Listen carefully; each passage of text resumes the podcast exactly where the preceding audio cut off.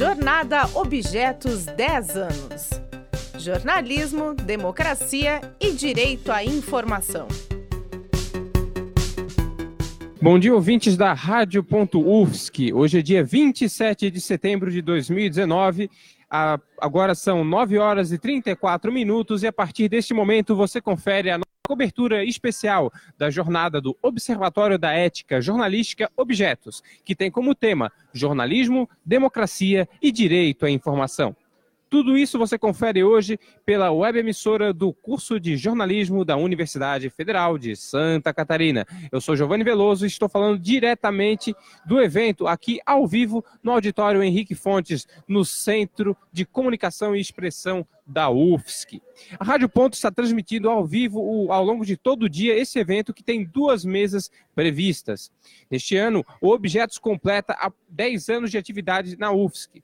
Objetos foi fundado em 2009 pelos professores Francisco José Castilhos Caran e Rogério Cristofoletti, e é uma iniciativa de pesquisa, acompanhamento e monitoramento da ética, praticada por jornalistas e meios de informação. A equipe do Objetos é formada por pesquisadores experientes de cinco reconhecidas universidades brasileiras: a Universidade Federal de Santa Catarina, a Universidade Federal Fluminense, a Universidade Federal do Paraná, a Universidade Federal de Pelotas e a Associação Educacional Luterana Bom Jesus, IELUSC. Tem no seu corpo pesquisadores em formação, em nível de doutorado, mestrado e graduação. Objetos faz investigações para teses, dissertações e estudos específicos sobre ética jornalística, crítica de mídia, tecnologias associadas ao jornalismo, novos modelos de negócio e de produção jornalística, mídia independente e novas configurações do ecossistema informativo. As pesquisas do Objetos, vale lembrar, têm o apoio da Pró-Reitoria de Extensão da UFSC, a PROEX, da CAPES e do CNPq. O Objetos também é membro da Rede Nacional de Observatórios de Imprensa e da Rede Lusófona pela Qualidade da Informação. Bom, agora pela manhã nós vamos ter a mesa de número 1, um, cujo nome é Dados Abertos e Cidadania Informada. Vamos ter na mesa os jornalistas Breno Costa e Maria Vitória Ramos. Breno Costa é editor do capítulo em português da Global Investigative Journalism Network. Criou o portal Brilho, iniciativa que reúne serviços de formação e mentoria para jornalistas e estudantes da área. Como repórter, atuou na Folha de São Paulo nas editorias de Política e Economia e colabora com diversos veículos, entre eles o The Intercept Brasil. Maria Vitória Ramos é repórter e diretora financeira do Fiquem Sabendo, uma agência de dados públicos independente e especializada no uso de ferramentas da Lei de Acesso à Informação, a LAI. Atua como gestora de projetos no New Ventures Lab, acelerador para mulheres líderes de startups de mídia independente da comunidade global, Ticas Poderosas. Já trabalhou com direitos humanos, segurança pública e justiça como repórter na Ponte Jornalismo e também na Secretaria Municipal de Direitos Humanos e Cidadania de São Paulo. Na moderação do debate de hoje, nós temos também a pesquisadora Lívia Vieira. Lívia é doutora em jornalismo aqui pela Universidade Federal de Santa Catarina e é professora de jornalismo da Faculdade Bom Jesus, IELUSC, e é editora da newsletter do Farol Jornalismo. O professor Rogério Cristofoletti se aproxima mais uma vez da mesa para dar início às atividades do, da jornada Jornalismo, Democracia e Direito à Informação. Vamos ouvi-lo. Bom dia. Eu sou Rogério Cristofoletti, um dos criadores do Observatório da Ética Jornalística, Objetos, e nós vamos dar início ao nosso evento de hoje, que tem como título Jornalismo, Democracia e Direito à Informação. Sejam bem-vindas e bem-vindos. Essa jornada é uma promoção do programa de pós-graduação e do Departamento de Jornalismo da Universidade Federal de Santa Catarina, e é uma realização do Objetos nós contamos também com o apoio da Rádio.UFSC e do TJ UFSC. Esse é um evento que celebra os 10 anos do Objetos, os 20 anos da Rádio.UFSC e é também mais um marco das comemorações dos 40 anos do Departamento de Jornalismo dessa universidade. Como todos sabem, esta jornada também faz parte das atividades de greve dos estudantes e é um evento gratuito e aberto à comunidade. Nós agradecemos a presença dos nossos convidados, de professores, estudantes, profissionais que estão na plateia e outras pessoas também que se interessaram pelos nossos debates de hoje. Agradecemos também aqueles que nos acompanham pela internet. Nós estamos com transmissão ao vivo pela rádio.ufsc eh, e pelo Twitter e também pelo TJ UFSC. Eh, pelo Twitter, na conta do Objetos, Ali, aliás, se forem comentar sobre esse evento, postar, divulgar e compartilhar no Twitter, eh, não deixem de usar a hashtag eh, Objetos 10 anos. Ah, ao fundo, do lado direito, nós temos uma lista de presença. Quem quiser deixar registrado seu nome ali, pode ficar à vontade. A jornada de hoje terá dois momentos. No primeiro, agora pela manhã, teremos uma mesa com dois importantes jornalistas tratando de dados abertos e acesso à informação pelo público. Essa mesa tem início em poucos minutos e vai até o meio-dia. À tarde, nós retomamos a partir das 14 horas e teremos o segundo debate, abordando jornalismo e democracia. Nas duas mesas, nós teremos as falas dos nossos convidados e perguntas da plateia que serão colhidas né, por escrito para que os mediadores possam organizar melhor os trabalhos. Antes de passarmos ao primeiro debate, eh, eu quero chamar à mesa de abertura a coordenadora da Rádio Ponto UFS, que é a professora Valciso Culoto.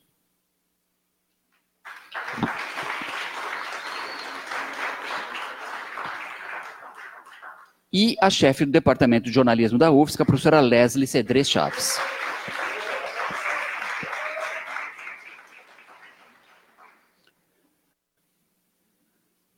O curso de jornalismo da UFSC foi a primeira oferta de formação superior desse tipo em Santa Catarina. Para falar brevemente dos 40 anos desse departamento, com a palavra a professora Leslie Chaves. Alô? Tá ligado agora? Alô, alô? Uh, bom, gente, bom dia.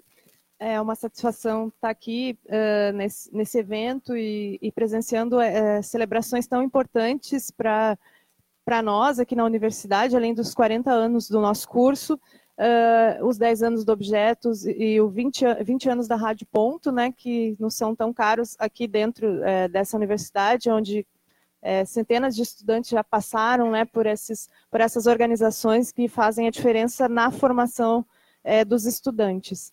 E ainda mais pensando um, tema, uh, refletido sobre um tema tão importante hoje para nós, é, dentro desse cenário que a gente está vivendo, né, cenário político, né, que cada, como eu digo, cada mergulho é um flash, a gente dorme, acorda, sempre tem uma notícia diferente e, infelizmente, uma pior que a outra, né. Então é urgente que a gente debata, né, o papel do, do jornalismo dentro desse cenário e relacionado à questão da democracia e do direito à informação nesse mundo aí de fake news, uh, que a gente está vivendo e o, o, jornalismo assumindo mais uma vez um papel central nessas questões políticas que a gente tem, tem visto. Então é simbólico né, que ele esteja, esse evento esteja acontecendo agora para marcar esses 10 anos né, do, do Objetos, mas sobretudo a, a, o que a gente está vivendo aqui, né, e dentro desse contexto de greve, eh, e que os estudantes tenham abraçado também essa, essa iniciativa, né, integrado as suas, as suas mobilizações, uh, o que dá um cunho muito mais político e profundo ao que vocês estão se propondo também aqui nessa luta pela universidade que é de todos nós. Né? Então, agradecer uh, né, o Objetos pelo evento e por proporcionar né, esses debates tão importantes, agradecer aos convidados né, que aceitaram estar aqui uh, compartilhando as suas as suas, os seus saberes, enfim, uh, as suas contribuições sobre esses estudos tão importantes para a gente. E desejo que tenhamos um grande evento, um bom evento.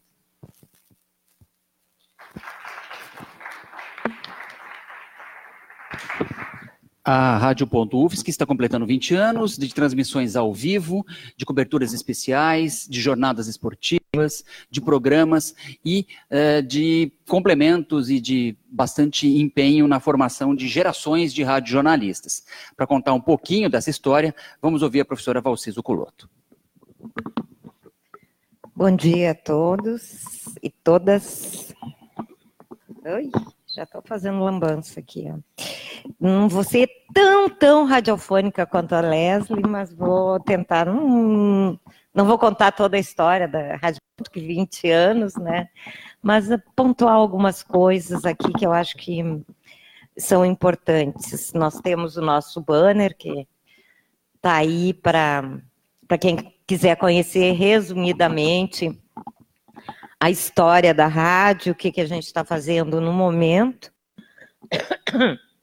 E começar dizendo que eu estou falando aqui uh, em nome, poderia ser qualquer um dos outros, uh, ou das outras que estivesse aqui no meu lugar, em nome da atual equipe da Rádio Ponto, que é formada pelo Giovanni, que está ali trabalhando, uh, pela Pamela, que não chegou ainda, porque vai ficar até o, o final da tarde, que são os dois os dois únicos os dois únicos bolsistas que a gente tem no momento na, na rádio. Mas também a equipe conta com a, a colaboração e o trabalho de igual para igual da Joyce, que é a nossa bolsista PIBIC, né, na, na área de rádio, e o Lucas Ortiz, que é o nosso monitor, uh, o nosso monitor da, da disciplina de rádio dos calouros. Também a professora Leslie, que é a subcoordenadora da, da rádio, a gente toca junto ali o, o projeto da rádio, e, claro, o nosso eterno participante da rádio, nosso eterno líder da rádio, que é o fundador da rádio, o professor Eduardo Medici, que mesmo aposentado continua contribuindo e trabalhando junto ali com a gente na rádio, continua de alguma forma uh, financiando a rádio também, comprando equipamentos e tudo isso. O professor Eduardo Medici foi o, o orientador do o projeto de TCC que criou né, e que esboçou a, a rádio, a Rádio Ponto lá em 99, uh, orientando as alunas Fabiana de Liz e Sabrina de Aquino. Então, em nome dessa equipe atual, eu quero primeiro, né, primeiramente, começar a agradecer ao Objetos por compartilhar essa celebração, que é a celebração dos 10 anos deles, com a com os, as celebrações também, nos permitir, e a gente está fazendo principalmente o que a gente sempre faz, que é trabalhar, transmitir, transmitir tudo que se faz dentro da universidade, ou enfim, com o nosso trabalho de rádio, a gente está participando aqui da celebração dos 10 anos do Objetos e, ao mesmo tempo, né, pegando uma beirinha aí no bolo. E, e, celebrando também os nossos 20 anos e os 40 anos do curso de jornalismo. Então, eu, eu quis começar agradecendo ao Objetos e, e parabenizando o Objetos, né, porque é essa solidariedade que tem marcado, né, esse compartilhamento, esse trabalho coletivo que tem marcado tudo aí dentro uh, do nosso departamento, do nosso curso de jornalismo. E, e, foi dessa forma que a gente vem se construindo, né? A rádio vem se construindo, objetos vem, objetos vem se construindo, o próprio curso vem se construindo, e nesses tempos cruéis que a gente está vivendo, uh, eu acho que é uma, vamos dizer assim, um movimento que nos ajuda e é essencial para que a gente consiga resistir e continuar se construindo e cumprindo o nosso papel. Também não posso deixar de agradecer aqui, uh, não só a equipe atual da rádio, mas a todas as equipes que já passaram pela rádio, e especialmente a todos os alunos voluntários, porque a rádio só é o que é a rádio, mesmo que ela já tenha tido há algum tempo uh, mais de uma dezena de, de bolsistas, de monitores, e hoje trabalha só com dois e mais quatro uh, bolsistas colaboradores, né? Uh, ela não conseguiria o que ela é hoje, não conseguiria ter construído a sua história, porque é uma história muito bonita, a história da Rádio Ponto. Uh, ela não conseguiria ter feito isso sem as dezenas e centenas de estudantes voluntários que já passaram por ali. Então, eu acho que todos esses a gente tem que agradecer, porque são eles que fazem a rádio cotidianamente com seus programas, com as suas ideias, com a sua balbúrdia que eles fazem lá dentro, porque a rádio virou meio que uma, uma casa de todo mundo. Às vezes eles não vão nem lá para trabalhar, mas vão lá na rádio, porque ah, aqui é bom, é legal, e daí ficam lá, né? Uh, até o, os cachorros aí, né? Às vezes vão lá para dentro da rádio. Esse dia aconteceu do cachorro ocupar o o, o sofá ali do corredor, mas já aconteceu de ocupar lá dentro da rádio mesmo, né? Chegar lá e sentar nas cadeiras da rádio. Porque, então, é um ambiente muito legal. Também agradecer aos. aos é um ambiente muito legal, como eu costumo dizer lá para os nossos para os nossos alunos, para os nossos voluntários, né?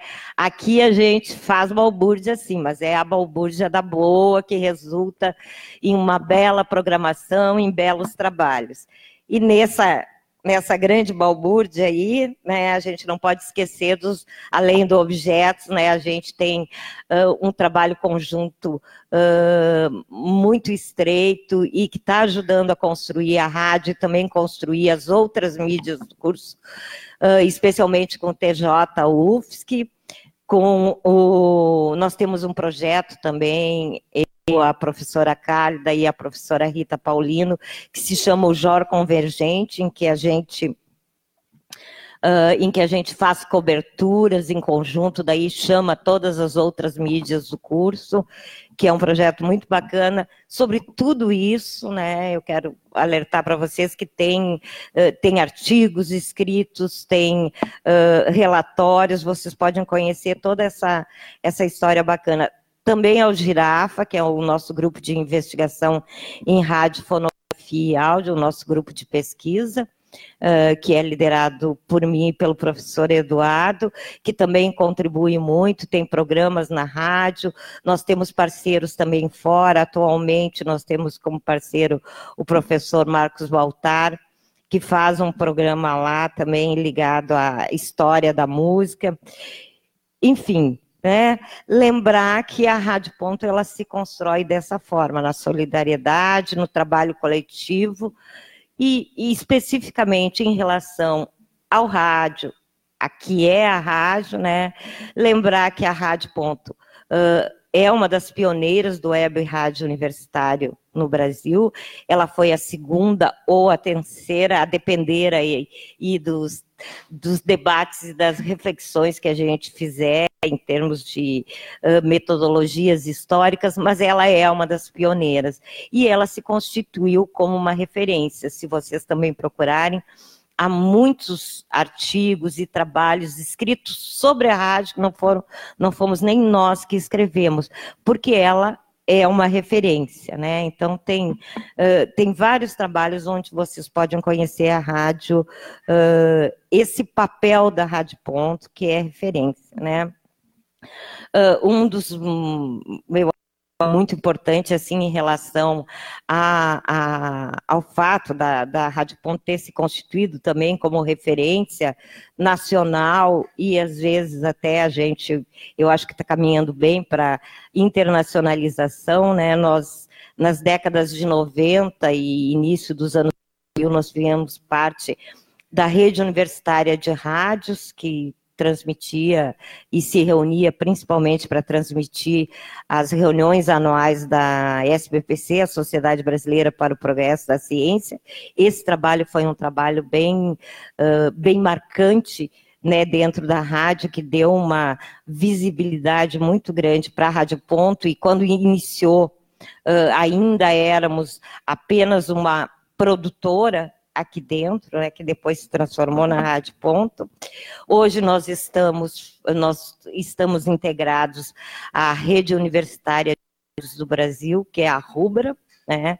E por meio da Rubra também fazemos parte da RIO, que é a rede internacional de rádios universitárias, que atualmente está com sede na Espanha uh, e que tem como, como slogan ser a rede das redes, né?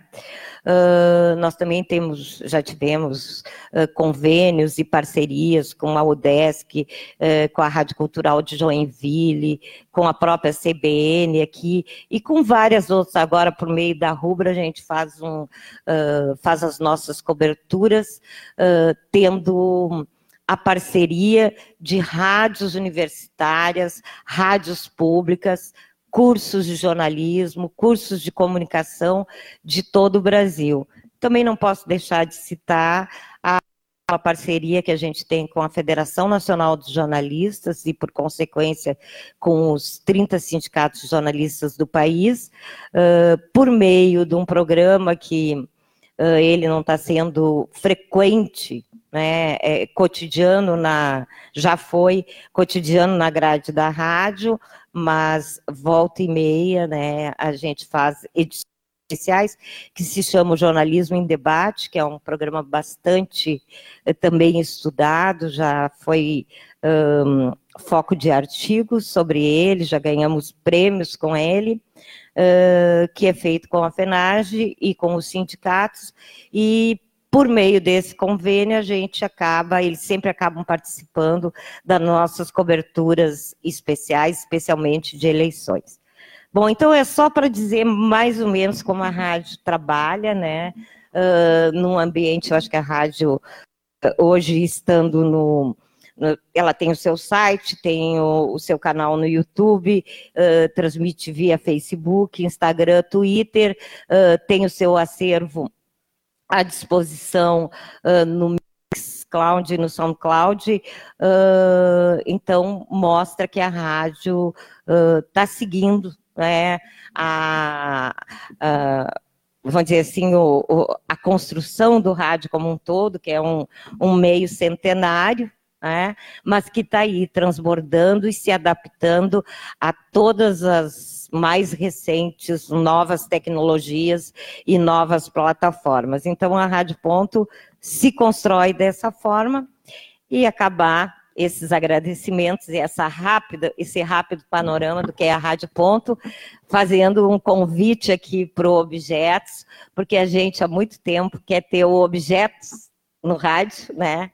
E daí eu já tenho pensado essa semana, ah, vou chegar lá e vou fazer, acabar a nossa fala lá, convidando objetos para também estar na Rádio Ponto, porque a Rádio Ponto acolhe todo mundo, aí de uma forma que não vai dar muito trabalho para vocês, mas pegar as análises né, que, são, uh, que são publicadas objetos e a gente pode transformá-las em, uh, em leituras né, em leituras que a gente faz na, na Rádio Ponto, daí a gente pode ter o Objetos no rádio agora, né?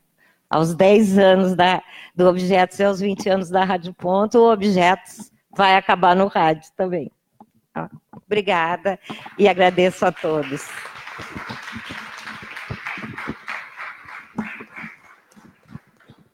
Obrigado, Valci, pelo convite, pelas palavras. Uh, bom, uh, como já foi dito aqui, essa jornada também é uma maneira de celebrar esses 10 anos. Nesse tempo todo, uh, nós criamos um site que serve de plataforma de debate e de vitrine para o que nós produzimos, nós editamos livros, realizamos eventos, orientamos dissertações e teses e criamos um ousado projeto que leva a educação midiática para escolas públicas da Grande Florianópolis. Nesses 10 anos, nós fizemos alianças dentro e fora do país, na academia e no setor produtivo. E tem sido um privilégio conviver com estudantes de graduação e pós-graduação, com pesquisadores e com jornalistas. E tem sido também uma aventura contribuir para o debate público sobre jornalismo, qualidade e ética jornalística. Um pouco da vocação é, do Objetos está aqui, materializado nessa jornada, numa jornada como essa, é, onde nós produzimos conhecimento de maneira coletiva e compartilhamos esses saberes. É a nossa maneira de reafirmar a honestidade, a integridade, a liberdade, a, a diversidade, a pluralidade, o compromisso ético e a qualidade no jornalismo. Todo o trabalho do objeto, esses primeiros dez anos, notem o entusiasmo e o otimismo, primeiros dez anos, tem sido a nossa maneira de dizer sim à educação pública gratuita, universal e de qualidade. É a nossa maneira de dizer sim à ciência, à tecnologia e ao desenvolvimento humano e social. É a nossa maneira de combater desigualdades, defender justiça social e exercer o direito e a liberdade de pensar criticamente. Para objetos, dizer sim de forma insistente é a nossa maneira de sobreviver a um tempo, um tempo repleto de nãos. Obrigado.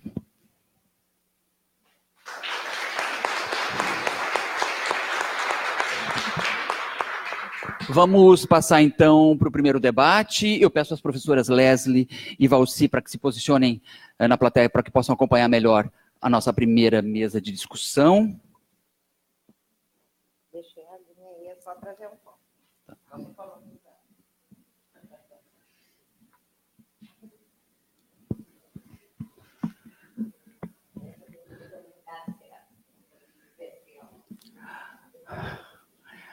Lembramos ainda que eh, na mesa ao fundo do auditório estão exemplares do livro A Crise do Jornalismo Tem Solução, com preço promocional de lançamento.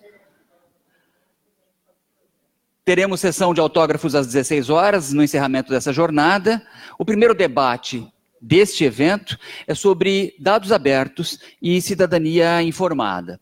Para compor a mesa, convidamos os jornalistas Maria Vitória Ramos e Breno Costa.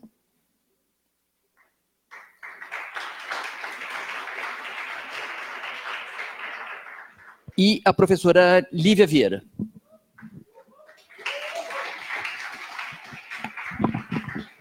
Lívia, é? é mais fácil. Isso, pode ficar. É, só vou apresentar aqui. A Maria Vitória Ramos é diretora executiva do Fiquem Sabendo, agência de dados independente especializada em lei de acesso à informação é embaixadora de Chicas Poderosas, uma, uma instituição global, perdão, é, uma instituição global que promove a liderança feminina na mídia, formada em jornalismo pela Faculdade Casper Libero, foi repórter da Ponte Jornalismo e autora de Indigentes, o Estado que enterra sem avisar, um livro-reportagem escolhido pela Abrage como um dos melhores trabalhos acadêmicos universitários de 2019 e selecionado para a quarta-feira de Direitos Humanos da Conectas em 2018. Seja bem-vinda, Maria Vitória, muito obrigado pela sua presença. O Breno Costa é editor do capítulo em português da Global Investigative Journalism Network, criou o BRIL, iniciativa que reúne serviços de ação e mentoria para jornalistas e estudantes da área. Como repórter, atuou na Folha de São Paulo, nas editorias de Política e Economia. Ele é jornalista também que colabora com diversos veículos, o The Intercept Brasil. E, recentemente, o Breno criou a newsletter Real Oficial, que se debruça sobre o Diário Oficial, o único jornal que não pode mentir, né? é, destrinchando. É, é, controvérsias destrinchando as principais medidas do governo e que, na maioria das vezes, não são noticiadas pela grande mídia. Seja bem-vindo, Breno, obrigado pela presença. E Lívia Vieira é professora da Faculdade Elusc de Joinville, é pesquisadora associada do Objetos e é uma das editoras da newsletter Farol Jornalismo. É a professora Lívia quem vai mediar esse debate. A ela eu passo a palavra e os, e os trabalhos para agora. Bom dia a todos e todas. É, eu queria agradecer o convite do professor Rogério e do professor Samuel por estar aqui. É uma honra para mim fazer parte dessas comemorações.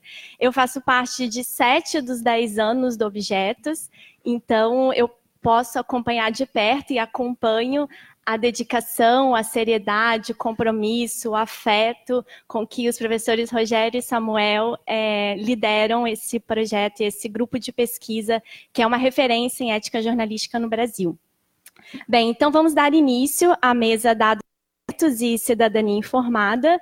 É, a gente vai primeiro ouvir a Maria Vitória, depois o Breno, e em seguida, então, durante a fala deles, né, vocês podem escrever as perguntas é, num papel, né, então por escrito, e após a fala do Breno, então, a gente recolhe esses papeizinhos para ler as perguntas e iniciar o nosso debate, então, tá bem? Maria Vitória, seja bem-vinda.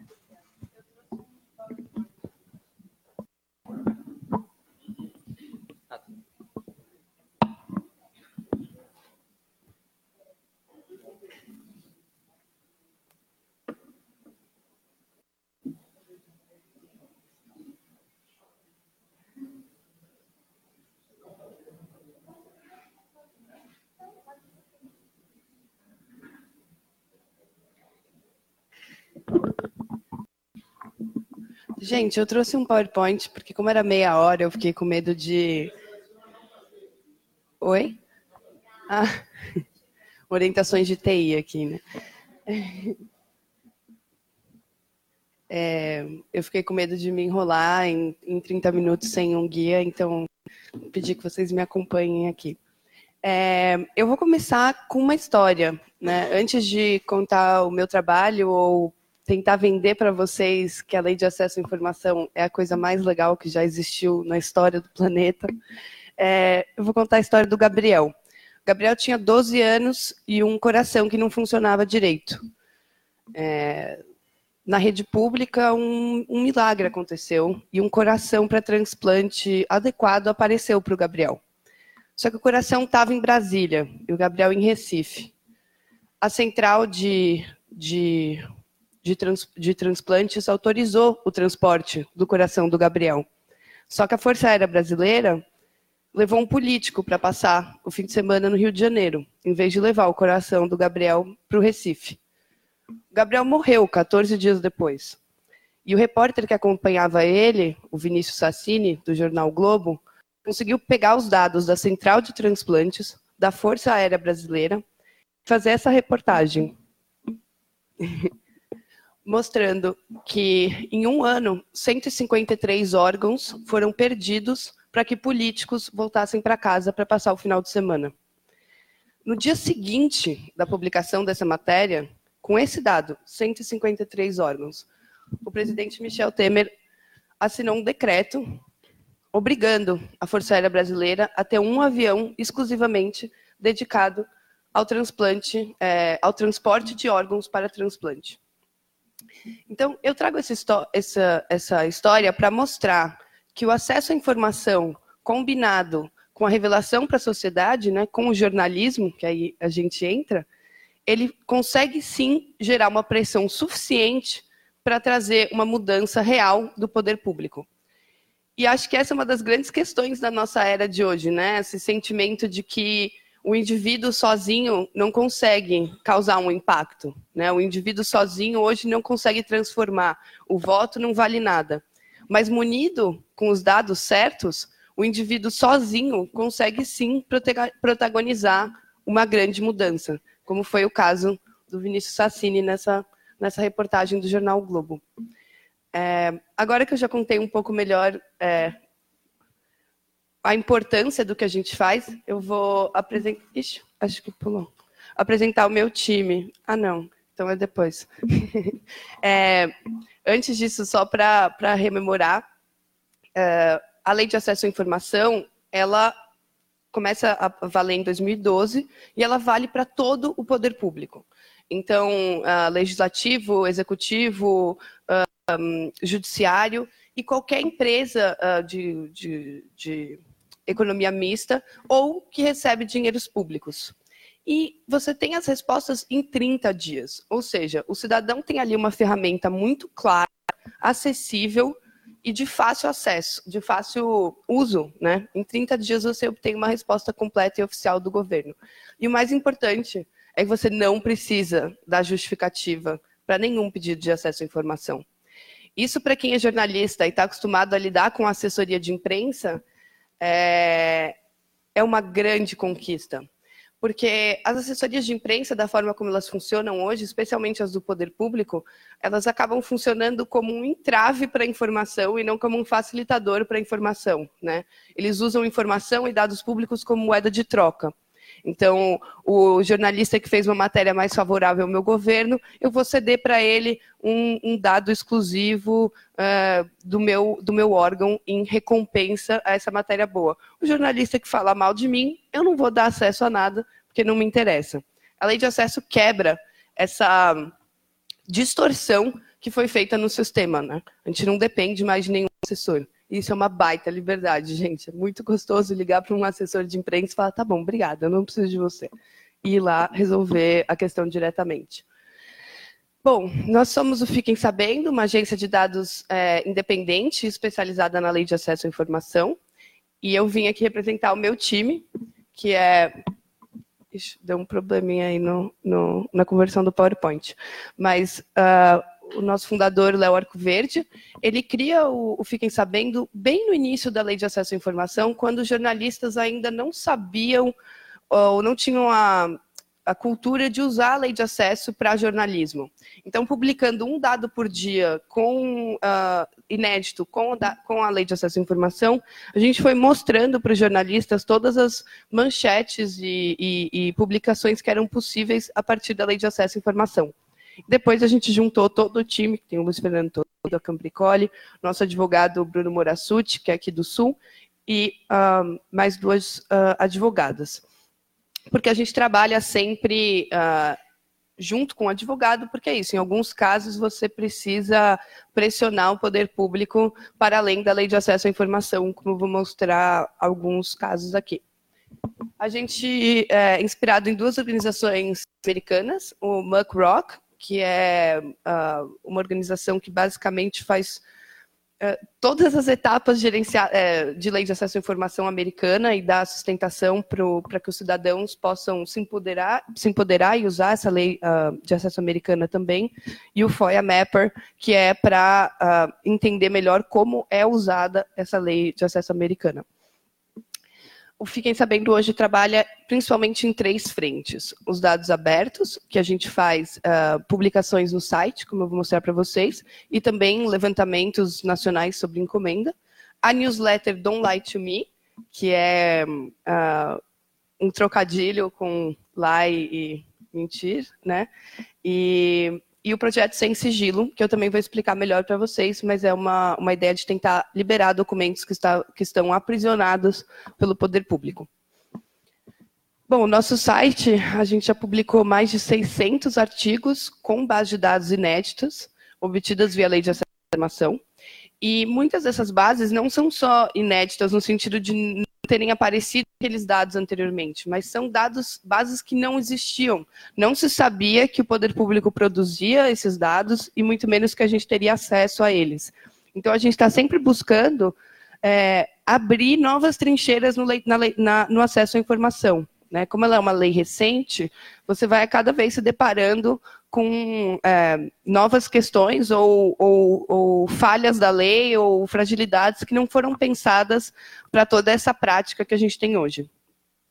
É, a gente trabalha em todas as editorias, né? meio ambiente, segurança, um, educação, saúde, e eu vou mostrar para vocês um pouquinho qual é, né, o que, que é, quais são os poderes que a lei de acesso à informação nos dá como jornalistas e como cidadãos.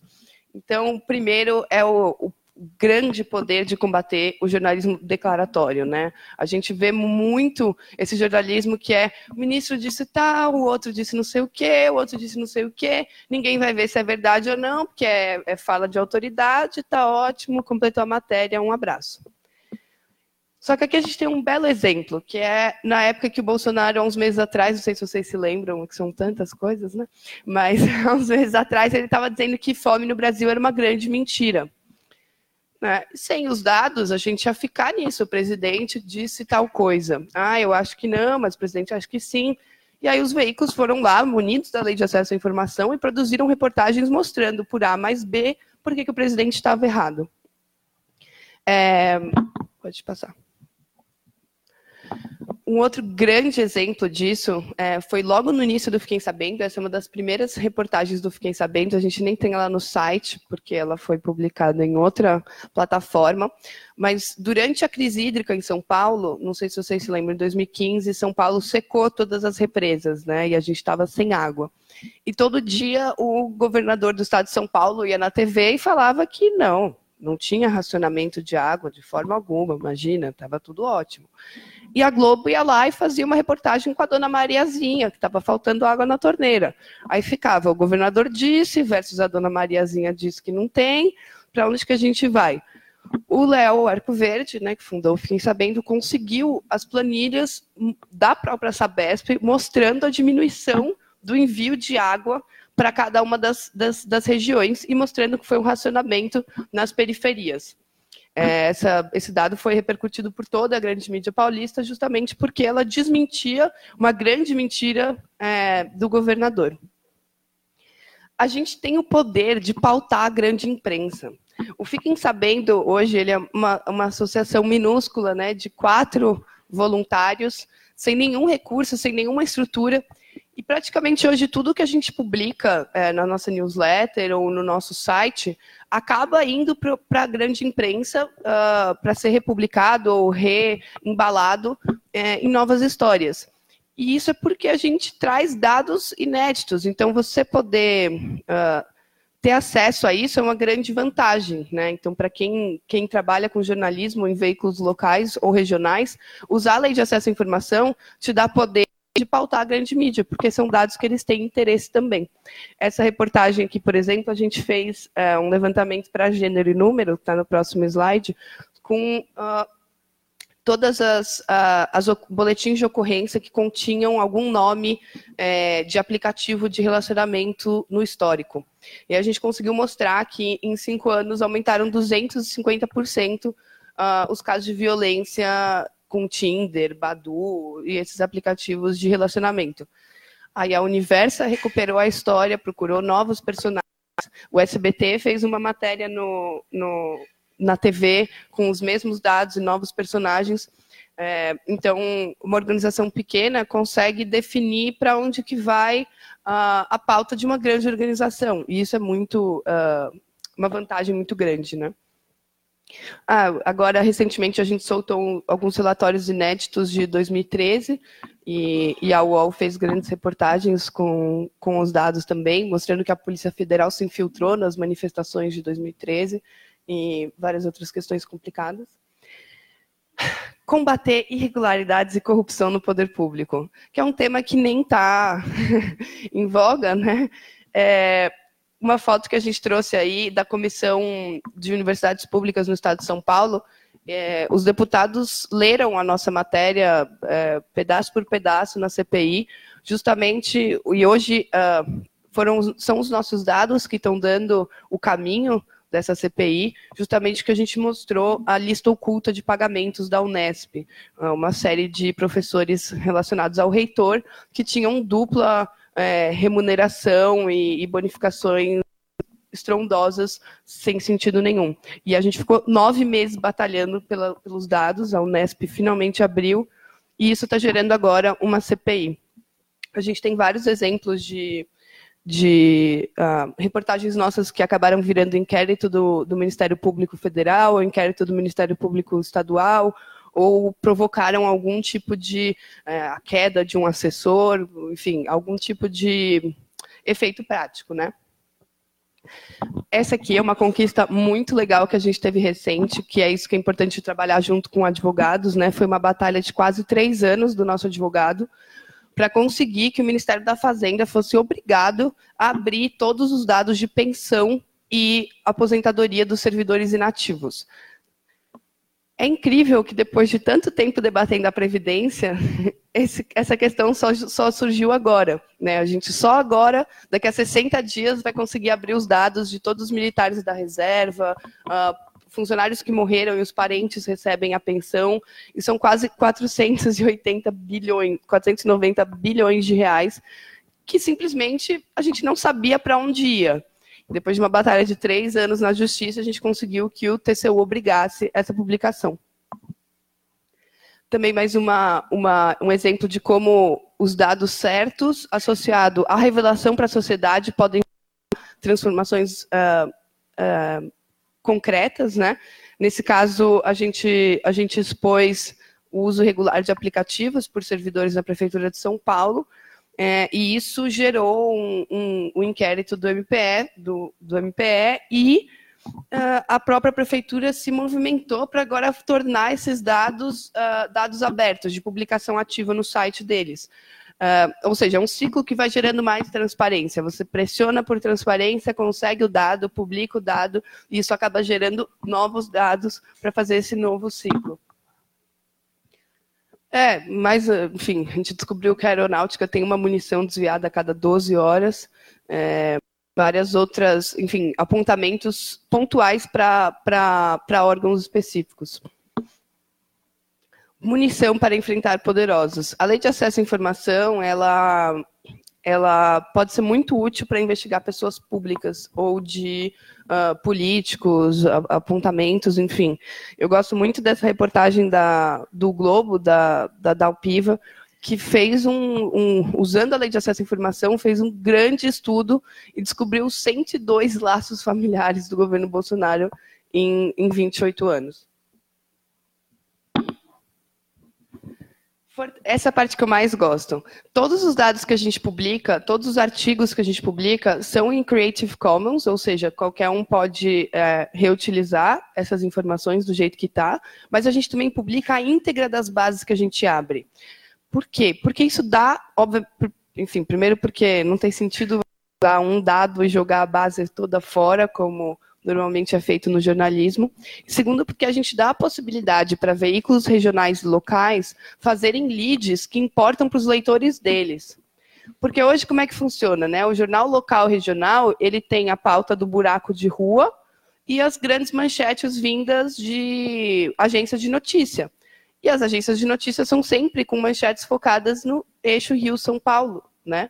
Então, quando a gente dá uma base de taxa de cesárea por município no Brasil, a gente dá a oportunidade uh, do jornal local do Acre puxar o lead para os leitores dele do Acre. A gente dá a oportunidade para o jornalzinho de Boa Vista puxar dentro de uma base do Ministério da Justiça o lead que importa para a população é, de Roraima. Então, eu gosto muito, muito, muito disso. Assim, a gente toda vez que a gente publica uma newsletter, pipoca matéria por todo o Brasil com, com leads específicos. Então, quanto que os curitibanos, nananã, quanto que os uh, alagoanos, nananã. Isso é muito legal de ver o jornalismo local fortalecido permite controle social ativo. Isso aqui é uma dica para todo mundo que está aqui na faculdade. Uma menina sozinha, usando os dados abertos da, da faculdade dela, conseguiu identificar uma baita corrupção na distribuição de bolsas e corrigir uh, uma, um, um super desvio de milhões de reais, olhando sozinha o portal da transparência, porque os dados estão lá. Esse aqui também é muito legal. Revisitar momentos históricos. É, a lei de acesso ela te permite pegar documentos que numa época eram sigilosos ou inacessíveis e agora, a partir de uma nova perspectiva né, da democracia, entendendo que aqueles documentos são de nosso direito, conseguir acessar esses documentos. Então a Folha fez aí uma matéria legal com mostrando como o Brasil apoiou a ditadura de Pinochet é, baseado em documentos que estavam classificados na época. E a gente, aqui embaixo também, é, pegamos o, o, o MuckRock, aquele nosso parceiro nos Estados Unidos, eles liberaram milhões de arquivos da CIA por, pela Lei de Acesso à Informação, e a gente consegue ver questões do Brasil a partir dos documentos produzidos pelos americanos. Gente, quanto tempo eu tenho para não... 10. Tá. É, apresentar para vocês a Don't Lie to Me, que é a nossa, o nosso produto quinzenal e gratuito. É uma newsletter. Um, como se a gente não fazemos uma newsletter, acho que é bem no, na, também na ideia do Breno. Não é uma newsletter mais só com links que você já viu no site. A gente faz um tutorial dinâmico e vivo a partir desse, desse, desse canal em rede. E a gente já publicou 18, foi agora essa semana foi a 18ª edição.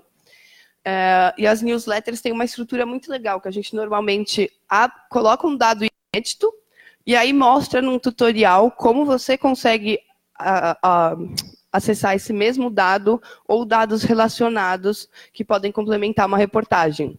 Uh, trazemos novos dados abertos, precedentes, decisões novas da CGU. Uh, é, como se fosse um, um, um, monitor também do funcionamento da Lei de Acesso à Informação. É, quando foi anunciado, hoje a gente já é uma rede de mais de 3 mil pessoas pelo Brasil inteiro, e é muito legal porque são um, jornalistas, advogados, servidores públicos, juízes, procuradores, é, pesquisadores, professores, estudantes, gente de todas as instâncias e níveis de experiência que estão ali super interessados e, e compartilhando com a gente dúvidas e, e sugestões na, no, no acesso à informação. O projeto Sem Sigilo é uma batalha nossa porque o que, que acontece? Quando a lei de acesso ela passa a valer em 2012, ela estabelece que nenhum documento, nenhum dado mais pode ter um sigilo indeterminado. Né? O poder público não pode mais pegar nada e falar isso aqui ninguém vai ver nunca. Ele, no máximo, pode, pode colocar sob sigilo o documento por 5, 15 ou 25 anos. E o que acontece? Como só tem sete, a gente tem dois anos de documentos que foram liberados uh, a partir do fim do sigilo de cinco anos. Só que ninguém foi olhar para ver o que estava sendo feito desses documentos. E quando a gente foi ver, o poder público divulga só uma planilha com a data que o documento foi criado, a data que o documento perde o sigilo e um número. Você não sabe do que, para onde, o que, que tem naquele suposto número, que é o NUP. E a gente começou a pedir, um ministério por ministério, para nos enviar esses documentos. E aí o que a gente descobriu é que, na prática, hoje, o sigilo indeterminado ele continua vigente. Porque as agências de uh, inteligência e forças armadas, segura, os órgãos de segurança, não liberam nenhum documento. A gente pede, recorre, vai e simplesmente a gente chegou numa, num, numa barreira, né, a ABIN, ninguém manda os documentos, mesmo depois do final do sigilo. Então, não existe, na verdade, ainda um final do sigilo. E é isso que a gente está lutando agora, a gente vai levar para o judiciário, é, entrar com mandado de segurança contra, essas, uh, contra esses, esses órgãos que não abrem os documentos públicos depois do fim do sigilo. É, só para vocês terem uma ideia, a Marinha, a Marinha, a gente estava pedindo de 25 em 25 documentos. A Marinha pediu para pedir de 15 em 15, porque senão dava muito trabalho. Só que a Marinha, só em 2018, classificou 70 mil documentos. Então, ia levar aproximadamente 93 anos para eles entregarem os documentos de um ano só de classificado. Então tá um timing bem bacana. Acho que até lá a gente pode chegar muito longe. É... E aí, enfim, a gente começou isso meio que na, na doideira de, de, de, de querer, querer acesso a esses documentos, a gente é meio apaixonado.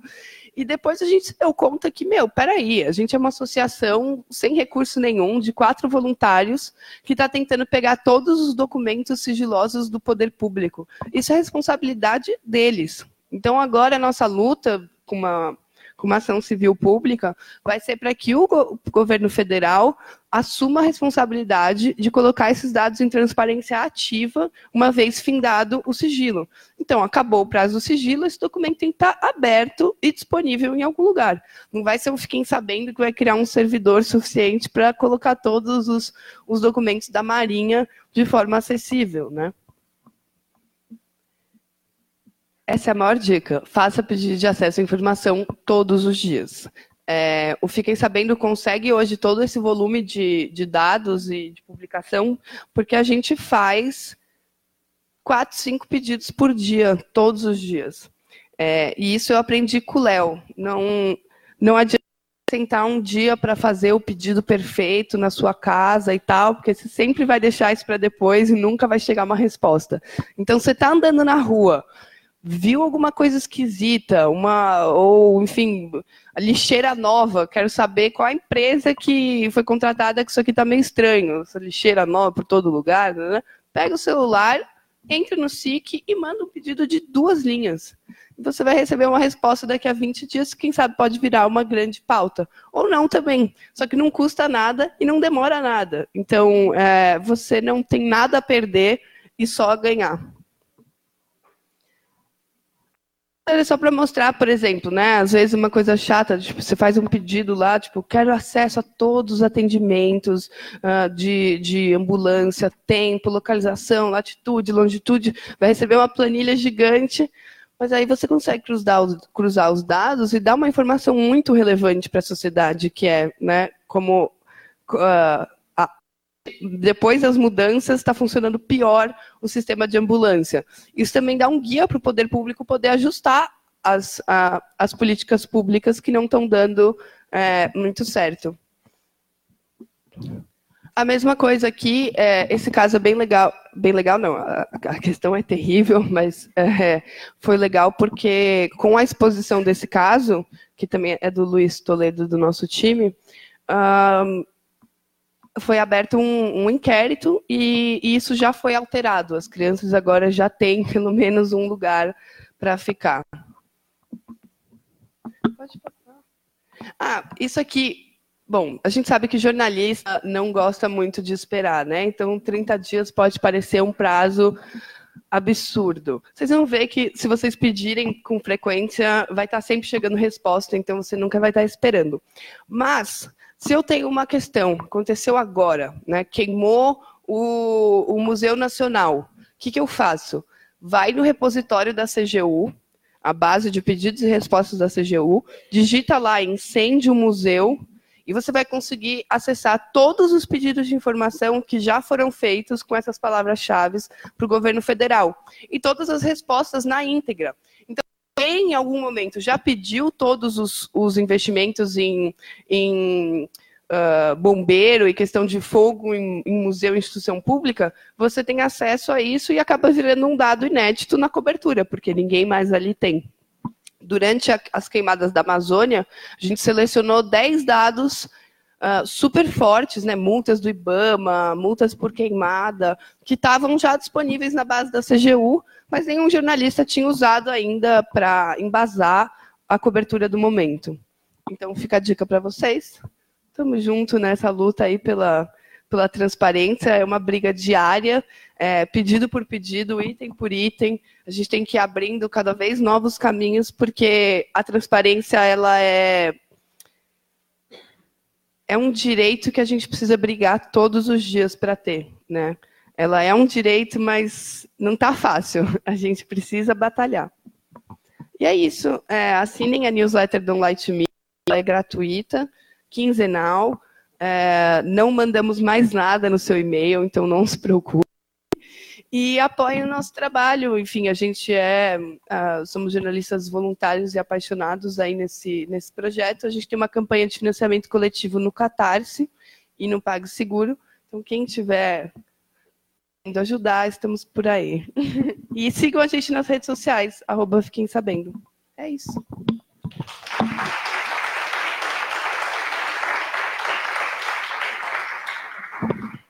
Obrigada, Maria Vitória. É, a coordenação do PPGJ pede para avisar que tem uma lista de presença passando para os bolsistas da pós, tá? Então, vejam aí onde está a lista para vocês assinarem. Então, agora a gente vai ouvir o Breno Costa. Bom dia a todos, todas. É, primeiro, obrigado por vocês estarem aqui, porque, enfim, principalmente para é, ouvir a gente falar sobre democracia, jornalismo, enfim, porque nesses tempos eu sei que a, talvez a, o ímpeto nosso instintivo seja ficar na cama, deitado em posição fetal diante do que está acontecendo, porque é difícil. Mas, enfim, acho que todos vocês estão aqui interessados em discutir isso, provavelmente estão a fim de contribuir cada um à sua maneira a, a, a mudar é, essa situação, por mais hercúleo em nível exponencial que isso possa parecer, mas como a Maria Vitória mostrou aqui, no caso dela, um grupo de quatro voluntários, mas ali alguns advogados conseguem fazer uma diferença grande, né? Por mais que não seja eventualmente mudanças sistêmicas, porque isso é, é, é esperar demais de um grupo de quatro pessoas, sete pessoas, mas mudanças pontuais em situações específicas que se consegue fazer e já é um é, é, já gera um ânimo diferente para no dia seguinte buscar fazer de novo, de novo, de novo e aprimorar e ampliar eventualmente o impacto que isso pode gerar. Então, é, eu queria, enfim, eu vou mais na linha analógica, né, apesar que eu fico lidando com tecnologia, enfim, 18 horas por dia praticamente, é, na minha casa, aqui no meu refúgio que eu achei aqui em Florianópolis. Eu não sou daqui, mas moro aqui há, vai fazer quatro anos agora. E mas hoje eu vou mais na linha analógica aqui porque eu queria trazer alguns enfim, alguns tópicos para discussão que é, é, mais no falatório do que mostrar é, slide. Então, é, espero não ser chato. Vamos lá. É, primeira coisa, a questão, a gente só está discutindo democracia hoje aqui porque o Bolsonaro foi eleito. Né? Acho que se não fosse por isso, talvez esse tema hoje dos 10 anos do objeto fosse outro é, não necessariamente não problemático, enfim, o Brasil é, vem com problemas, não é de hoje, enfim, desde sempre, na verdade, e então temas para serem discutidos nessa linha de o que fazer é, nunca faltariam, mas a questão democrática só se né, só veio para a agenda pública por conta da eleição do Bolsonaro, que enfim foi uma eleição democrática. É, e a questão é, então, com a eleição dele, enfim, zilhões de, de, de, de, consequências foram geradas a partir disso. Algumas que já estão claramente colocadas, outras que ainda não totalmente, talvez. E dentro do jornalismo, que é o que interessa para a gente aqui, é, a gente pode falar em algumas dezenas de possíveis consequências. Né?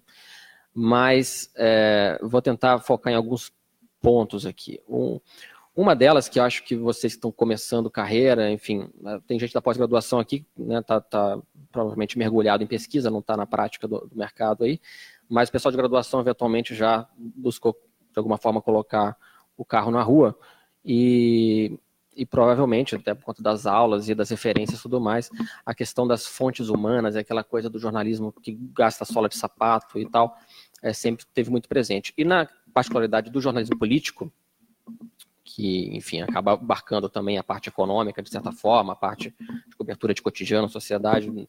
Tudo isso eu considero, de alguma forma, jornalismo político, é, em que a gente tem que recorrer à autoridade de alguma forma, enfim. É, havia aquela. Na grande mídia brasileira, é, os, os repórteres, por exemplo, que melhor salário ganham e que tem mais destaque e tudo mais, são os repórteres que cobrem bastidor de governo. Né?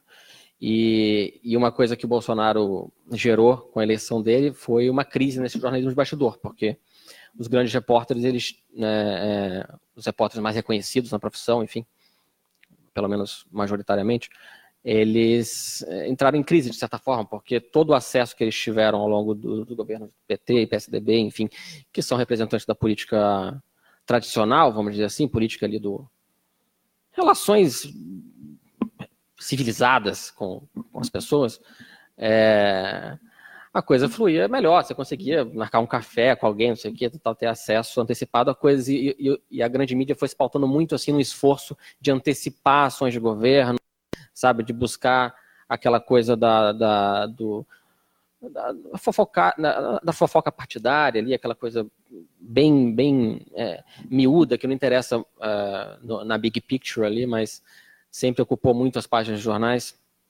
e né, é, pautava os comentários que as pessoas faziam na Globo News e tudo mais, aquela coisa, ah, conversei com o ministro, não sei o que, disse isso, conversei com... Tá?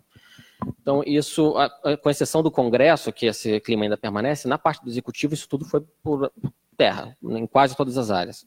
É, então, se tem uma coisa boa que a eleição do Bolsonaro gerou, foi uma valorização é, involuntária da, de um outro tipo de fazer jornalismo, que é a questão de você buscar ser independente das fontes humanas e da, dessa necessidade de correr atrás, né, de, de adular fontes é, que vão te passar informações exclusivas, às vezes minutos antes é, daquela informação já está disponível para todo mundo. Então, muda um pouco o eixo, passa a ser, eu acho, valorizado. Acho que esse processo está ainda bem no começo, mas como o trabalho que a Maria Vitória e o pessoal do Fiquem Sabendo fazem, é, é, enfim, é, é, é mais um passo nesse sentido de estimular iniciativas que mostram que a gente vai ainda conseguir saber o que está acontecendo no Brasil de maneira profunda, sem depender do governo de ocasião, né? da, da do acesso que,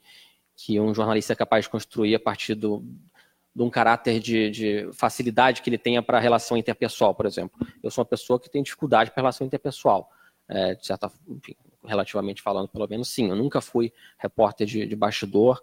Inclusive, quando eu fui convidado para trabalhar em Brasília pela Folha de São Paulo, eu estava em São Paulo pela Folha, fui convidado para lá pelo meu Kids Filho, que foi o melhor chefe que eu tive. É, eu fui para ser setorista do Palácio Planalto, final do governo Lula ainda. E eram dois. Eu fui chamado para. Era, ele brincava que ele queria um good cop e um bad cop. Né? Eu era o bad cop, então não tinha nenhuma obrigação de ser é, agradável com as fontes. Na verdade, eu era é, devidamente odiado enfim, sempre fui odiado é, por todos os espectros políticos que eu tive a oportunidade de cobrir. Eu fui correspondente em Minas Gerais, enfim, é, cobri o Aécio Neves lá, era uma relação interessante. É, inclusive encontrei ele aqui no Multi, lá no Rio Tavares, outro dia. Tá aí, eu não sei se vocês sabem, mas ele se refugiou aqui. A, a mulher dele veio para cá, os filhos estão estudando aqui, enfim, está escondido aqui, olha. Ele não tem mais as manhas de andar no Rio de Janeiro, né? Enfim, tá. Volta e meia aparece aqui. E, bom, então assim, uh, a questão dos dados e das informações públicas sempre foi uma questão muito importante, porque, por exemplo, o portal da transparência, que eu acho que é o grande marco do, do início da transparência na, né, nas informações públicas, ele foi lançado em 2004. Eu estava no primeiro ano de faculdade de jornalismo. E naquela época, inclusive, a Silvia Moretson está aqui, foi minha professora lá, desde o início ali, inclusive, eh, eu tinha uma, uma vontade incontrolável de já começar a fazer coisas. Então, o portal Transparência foi, de certa forma, o início desse processo de buscar informação desde lá, né, né buscar informação sobre gastos uh, que a universidade tinha, sei lá, com, com moradia universitária, com, com, bandejão, enfim, coisas do gênero. E, e essa potencialidade estava sempre muito clara ali, presente, assim, de que seria possível fazer coisas grandiosas, mesmo você sendo um cara que não tinha fonte nenhuma, que não tinha é, uma, um, um, viés pessoal de extroversão, né, daquela coisa de desenrolar com fonte humana, não sei o quê, você era capaz de fazer coisas, né? Não necessariamente individualmente, né? Daqui a pouco eu vou falar um pouco mais sobre isso, mas essa questão de você é, é, jun se juntar com outras pessoas é, para poder é, potencializar aquele, aquela análise de dados e tal. Então, começou ali, portal de transparência, depois a coisa foi evoluindo aos poucos e tal muita dificuldade ao longo do, do, do próprio governo Lula. E já com a Dilma, depois de um, de um, trabalho de, não sei se vocês sabem disso, mas a lei de acesso à informação é fruto quase de um pessoal de um trabalho do Fernando Rodrigues, que era é o é, diretor do Poder 360, foi repórter Folha de São Paulo, ganhou o prêmio ESSO, enfim, é um jornalista conhecido.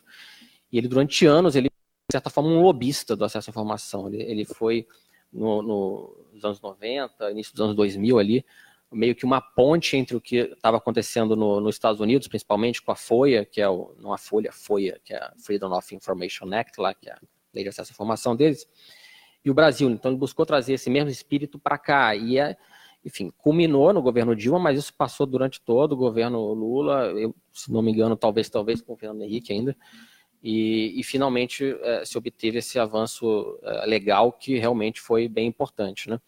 É, está sendo bem importante. É, então, o, o, os dados eles não vêm de hoje, né? Não é, não é por conta da eleição do Bolsonaro que eles se tornam importantes, eles são importantes já há muito tempo. É, no caso do Bolsonaro, no governo Bolsonaro, é, tem um componente especial, acho que é o, o fato desse, desse mistério barra encantamento, encantamento não no sentido positivo necessariamente, mas é, assim, caramba, um governo de extrema direita no Brasil, assim, o que está acontecendo? O que está sendo feito, né? E tem um instrumento de é, informação pública que existe no Brasil desde o Império e que existe em qualquer país do mundo, é, enfim, maior ou menor grau em termos de, de transparência e de, de, tipo de conteúdo que está presente, e que existe em todos os estados, e que existe em todos os municípios, que é o Diário Oficial. Tá? É, também, desde a faculdade, eu estou com 36 anos agora, né? 15 anos atrás, 16 anos atrás, é, o Diário Oficial já existia na época, né, enfim, já existia, mas na época não era digitalizado, ele era ainda no papel. Desde aquela época eu comecei a minha carreira muito com base de Diário Oficial. É, era um trabalho que ninguém gostava de fazer, é, até hoje. Enfim, é, não conheço ninguém que sinta prazer em ler o Diário Oficial. É, provavelmente vocês na faculdade, não sei se algum professor já pediu para vocês exercitarem algo com Diário Oficial, se não fizeram, recomendo já, desde já que façam. Uh, enfim. E, e o Diário Oficial, então, ele está presente desde sempre, só que sempre foi, é, eu acho, muito subutilizado. É, e eu acho que numa situação como essa, de governo que não quer divulgar aquilo que não interessa, que não é uma particularidade do governo Bolsonaro, uma particularidade de qualquer governo, na verdade, mas nesse caso, como você tem a restrição também do acesso à fonte humana, né, é, se torna cada vez mais necessário domar esse bicho chamado diário oficial. É, entender que tipo de informação pode ser tirada dali, e mais do que entender que tipo de informação, é perceber que ele não é um bicho de sete cabeças, perceber que é, coisas, tudo que acontece de fato no governo está ali, tudo que não estaria, na verdade, não acontece, é intenção ainda, ou é bravata, enfim. Vamos pegar um exemplo aqui da, recente que está gerando muita discussão e, e, e, matéria por aí, que é a questão da, da Amazônia, né? É, cara, o, o, nosso presidente foi à, à ONU falar aquelas barbaridades lá, e, e, aqui no Brasil já, já, já vinha falando da questão de que as queimadas são uma mentira, não sei o quê. Tá, tá, tá. Bom, é, como é que você vai mais a fundo nessa questão da Amazônia e da questão do meio ambiente e tudo mais. É, se você for pegar só pelas matérias que saem em jornal, é, você vai ter uma, uma, uma, visão muito ainda limitada do que de fato está acontecendo no meio ambiente no Brasil. É, para além de você pegar, por exemplo, um relatório do INPE e ver lá que, na verdade, o desmatamento é de fato muito grande, tem crescido aceleradamente, tal, tal, mas para além disso, uh, e o que o Diário Oficial consegue mostrar, se você faz um acompanhamento constante, você consegue ver a bola de neve crescendo, assim. Você consegue ver uh, ações pontuais que vão se juntando, vai criando uma espécie de uh, potencialidade de, de lawfare, assim, que é você prepara um terreno para, se você quiser usar aquilo para ferrar com tudo, você já tem toda a, a parte legal pronta ali, e, e infralegal também. É, e aí, por exemplo, uh, houve nesse governo já, isso pouco em jornal, se é que saiu, um, uma ampliação da possibilidade de você converter as, as multas que você sofre por, por dano ambiental em prestação de serviços ambientais. E a maneira como você presta serviços ambientais também são extremamente tranquilas assim para uma grande companhia que vai lá e ferra com tudo. É, enfim, medidas específicas para a Amazônia Legal foram tomadas também, de questão de, de é, na, na da, da, Agência Nacional de Águas, né, que é a ANA, é, para você liberar é, é, alguma coisa, eu não vou lembrar agora exatamente, mas enfim, licenciamento no entorno de áreas indígenas, em que na prática você fica a desculpa, a, a necessidade que você tem de burocrática, você e autorização para usar recurso hídrico no entorno de área indígena hoje é, passou a ser muito menor, com uma, com uma canetada que às vezes não, não precisa nem passar pelo Bolsonaro, passa por escalões inferiores até. Então sai do, pensando na lógica de, de radar, assim, passa embaixo, você, é, é, é passa despercebido, porque está lá na página, sei lá, 79 do Diário é, né, O pessoal do, do jornal está acostumado a pegar decreto, não sei o quê, é, atos do Poder Executivo ali, mas o governo é um, é um, é um movimento constante, assim, tem várias áreas que estão é, impactam umas às outras e tal. É, a parte, por exemplo, de, de, de é, garimpo de ouro, né? O, o, Bolsonaro, não o Bolsonaro, algum outro órgão interno ali, acho que foi o Ministério de Minas e Energia, criou um grupo de trabalho para, sei lá, três meses, é, entregar uma proposta pronta para você facilitar o processo de, de autorização de, de, de garimpo de ouro. É, então, assim, são coisas que vão se acumulando em paralelo e ninguém vai notando e que vai gerando uma coisa. E, e voltar a falar da questão do impacto, que a Maria Vitória falou muito ali na, na apresentação dela, é, quanto mais você consegue se antecipar uma situação, maior o impacto. Porque uma coisa é você remediar um negócio que já está feito, assim, de, sei lá, é, caso das barragens, por exemplo, né? Ah, desabou, né? Morreu um monte de gente. Poluição, dano ambiental completo. Só que já aconteceu. Né? Se você consegue fazer um acompanhamento para e passo do que está sendo feito, você consegue alertar já antes que aquela medida ganhe vida de fato. Porque uma coisa é estar tá no papel, que é oficial, beleza. Outra coisa é aquilo virar uma letra viva, né? Porque você tem a legislação e as normas que viram letra morta, que está lá, mas ninguém aplica. É, então, é, é um exercício importante ser feito. Mas mais do que essa parte normativa, porque só para falar um pouco da minha é, o Brasil Real Oficial, é, enfim, recomendo que vocês assinem. É toda sexta-feira à tarde, vai chegar às três, já está agendado, já está pronto, para não atrasar.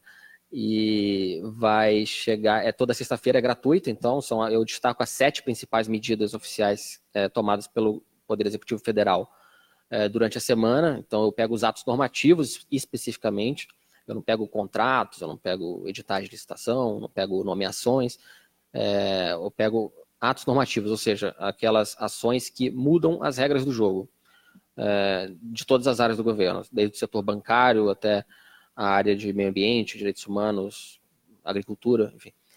E, e aí é, essa é a versão gratuita, né? Então, se jogar no Google Brasil Real Oficial Breno, já vai aparecer primeiro lá, você se cadastra. É, e aí tem a versão diária, é, que é enviada para os assinantes pagos, e, e aí eu pego todas as medidas é, de cada dia, é, normativas, e, e apresento isso. Como é que eu apresento isso? Né? Eu faço uma tradução, de certa forma, do, do, do juridiquês. Né? Então, toda aquela linguagem árida e aquelas medidas que, sei lá, tomam seis, sete páginas de diário oficial, eu traduzo e condenso elas e enfim, faço uma, é, de certa forma, é uma apuração jornalística, porque você precisa entender para além do que está ali, né? Primeiro você tem que identificar o que é notícia ali, né? O que, que importa de fato ali é, em termos de, de, repercussão e tal. É, o segundo passo é você, na verdade, é um passo paralelo, misturado, é você entender o que, que era a situação anterior, o que, que como é que era a regra antes, o que está acontecendo agora. E isso não está ali né, no Diário Oficial diretamente. Você tem que buscar essa, essa regra anterior, eventualmente entender um contexto maior. Como eu falei, eu pego todas as áreas. Evidentemente, eu não sou especialista é, em todas as áreas. Na verdade, eu não sou especialista em área nenhuma, na verdade. Eu sou um generalista, de certa forma.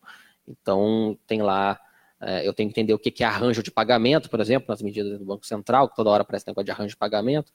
Eu tenho que entender. É, ontem mesmo teve a medida do Banco Central, que era um termo em inglês lá, que é RWA, é, esqueci, mas é de.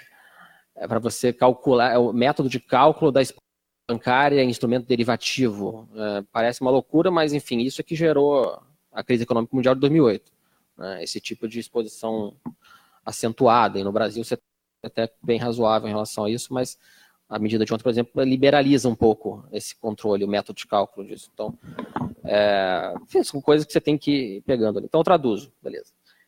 Recomendo vocês acompanhem, até porque semana que vem, é, no dia 30 agora, o governo completa nove meses, então é uma gestação inteira, e eu vou, eu vou mandar para os assinantes todos o, uma lista das 100 medidas que eu considero as mais relevantes tomadas pelo governo até hoje, de janeiro para cá, 100 medidas.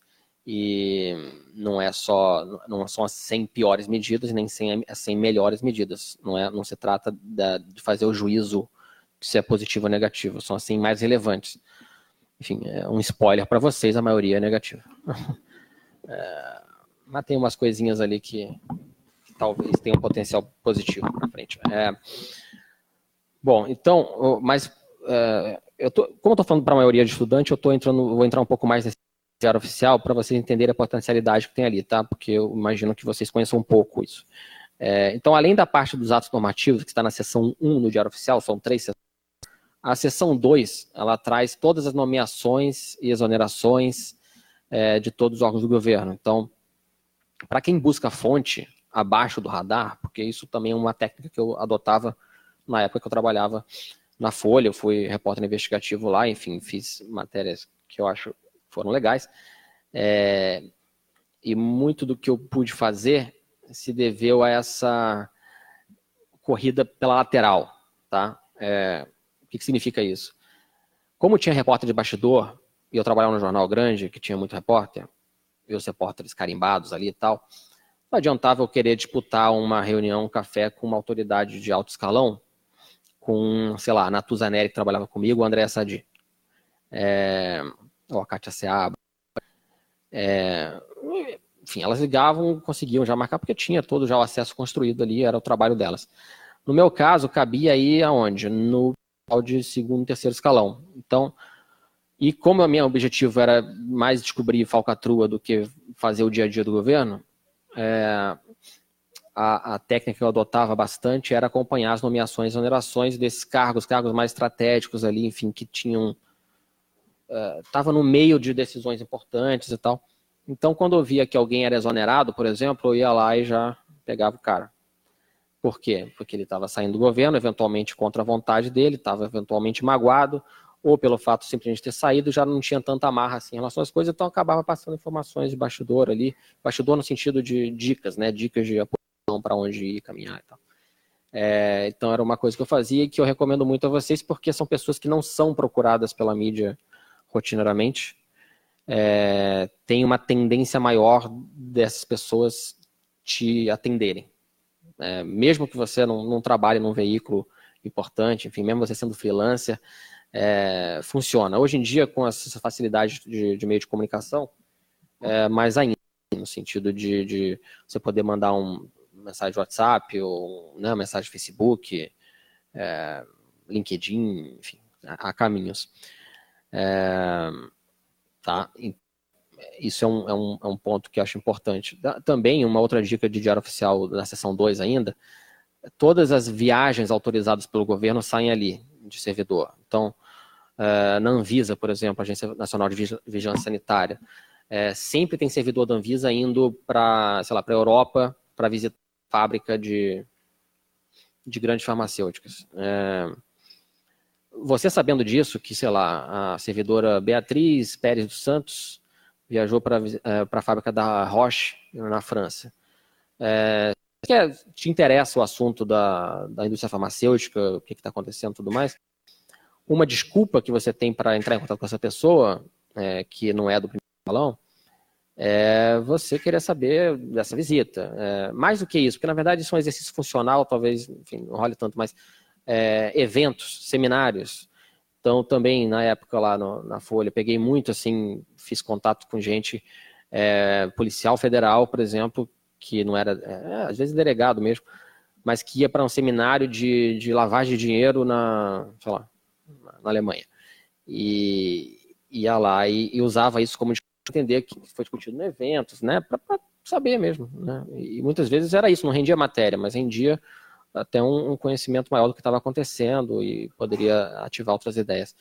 É, então isso tudo é público, tá? Tudo isso é público, tá ao alcance de todo mundo, é questão de, de abrir lá e buscar a palavra-chave, eventualmente, e, e, fazer esse trabalhinho de esse trabalho de formiguinha é, que, é, que é potencialmente importante. E a seção 3, ela traz os contratos, né? Aí toda aquela coisa de ah, contrato superfaturado, ah, a empresa é do sobrinho, é, dispensa de licitação milionária, sem justificativa tudo a partir dali você consegue pegar, não a informação completa pronta, mas você consegue ali saber a empresa que foi contratada, eventualmente o CNPJ dela ali já, é, e a partir daí buscando informação. Então, é, eu acho que hoje, já não, não é de hoje, mas hoje mais ainda com, com o governo nesse nível de enfrentamento com a imprensa e eu estou falando da imprensa, não estou falando dos grandes veículos, só estou falando da, do nosso trabalho, de fato, assim, da base. Né? Qualquer jornalista hoje é visto como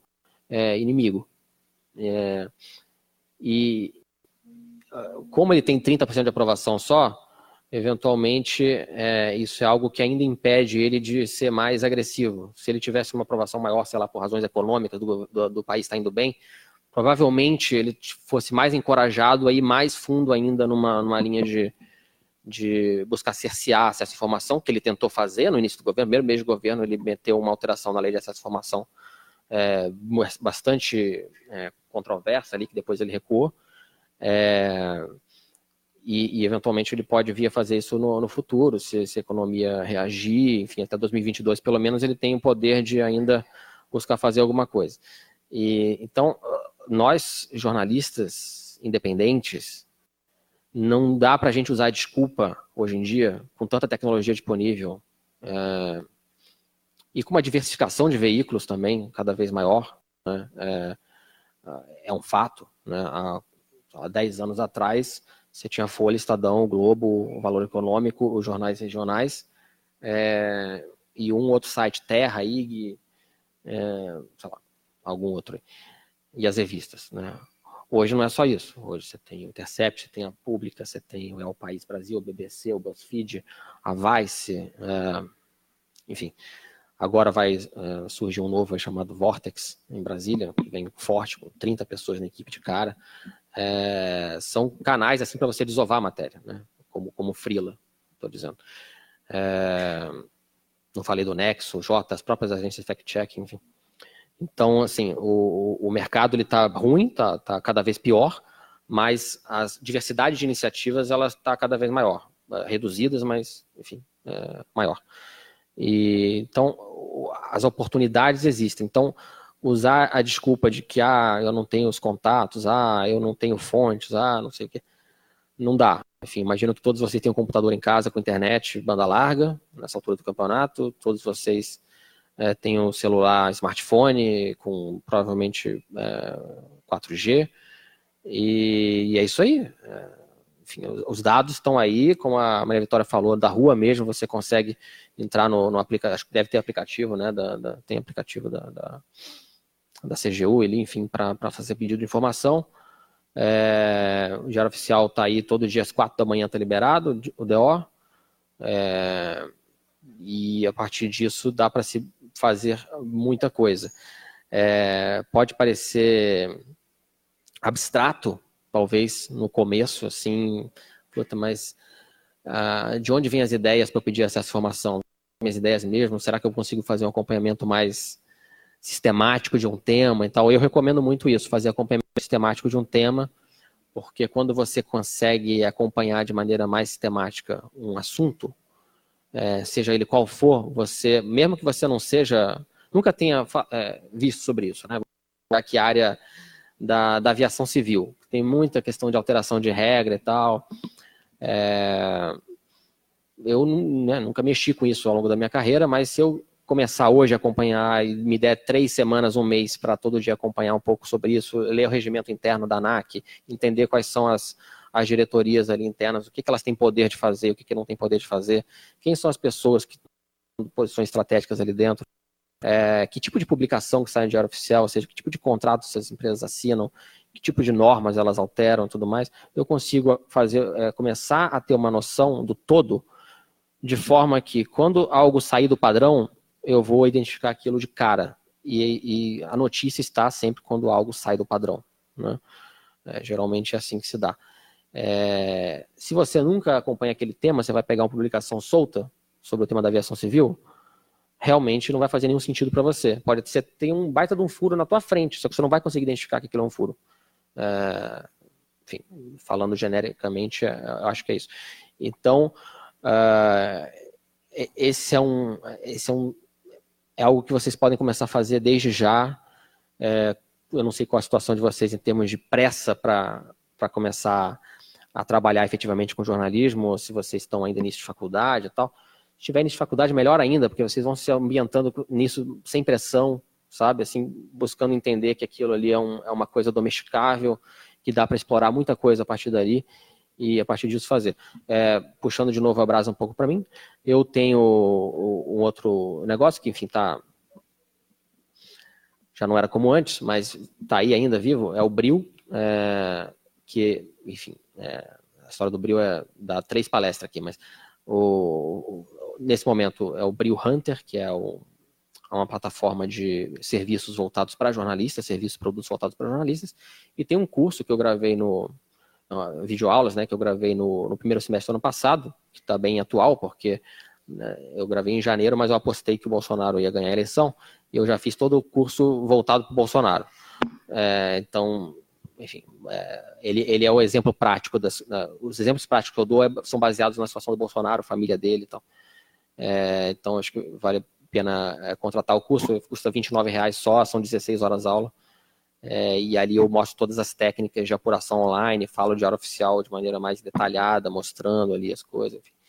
E acho que pode ser útil para quem está começando, não tem muita noção de como buscar informação online. Né? Para além de área oficial, para além da LAI também tem trocentas bases de dados que vão surgindo sem propaganda do governo, mas no Diário Oficial você identifica, ele ah, criou, vai criar daqui a seis meses, vai passa a ser obrigatório daqui a seis meses o governo divulgar na, na, na página do Ministério tal, tal tipo de informação.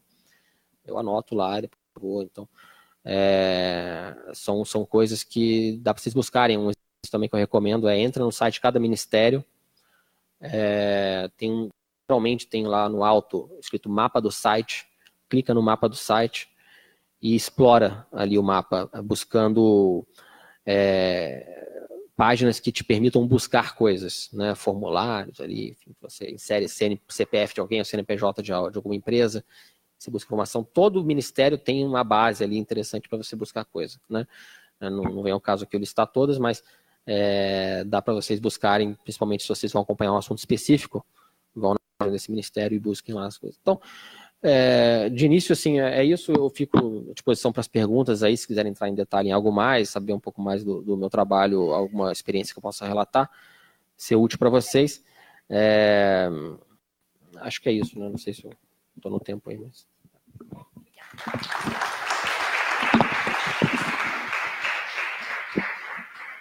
Bem, então agora a Andressa e a Clay vão passar recolhendo as perguntas, tá? Tá uma ali, outra ali.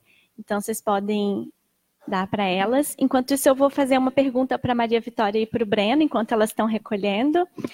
É, Maria, os dados, eles são, a gente sabe que eles são produzidos por fontes oficiais, né, os dados públicos, e que eles não são neutros, né?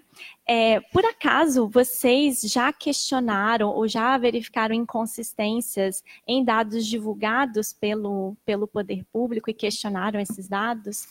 E para o Breno, é, eu queria saber se entre o que você recolhe ali do Diário Oficial, que você encontra a notícia né, ali dentro, e o, quando você olha para os jornais, existe uma discrepância, ou seja, os jornais não cobrem como deveriam as coisas do Diário Oficiais, ou não, né? Existe uma. coincide.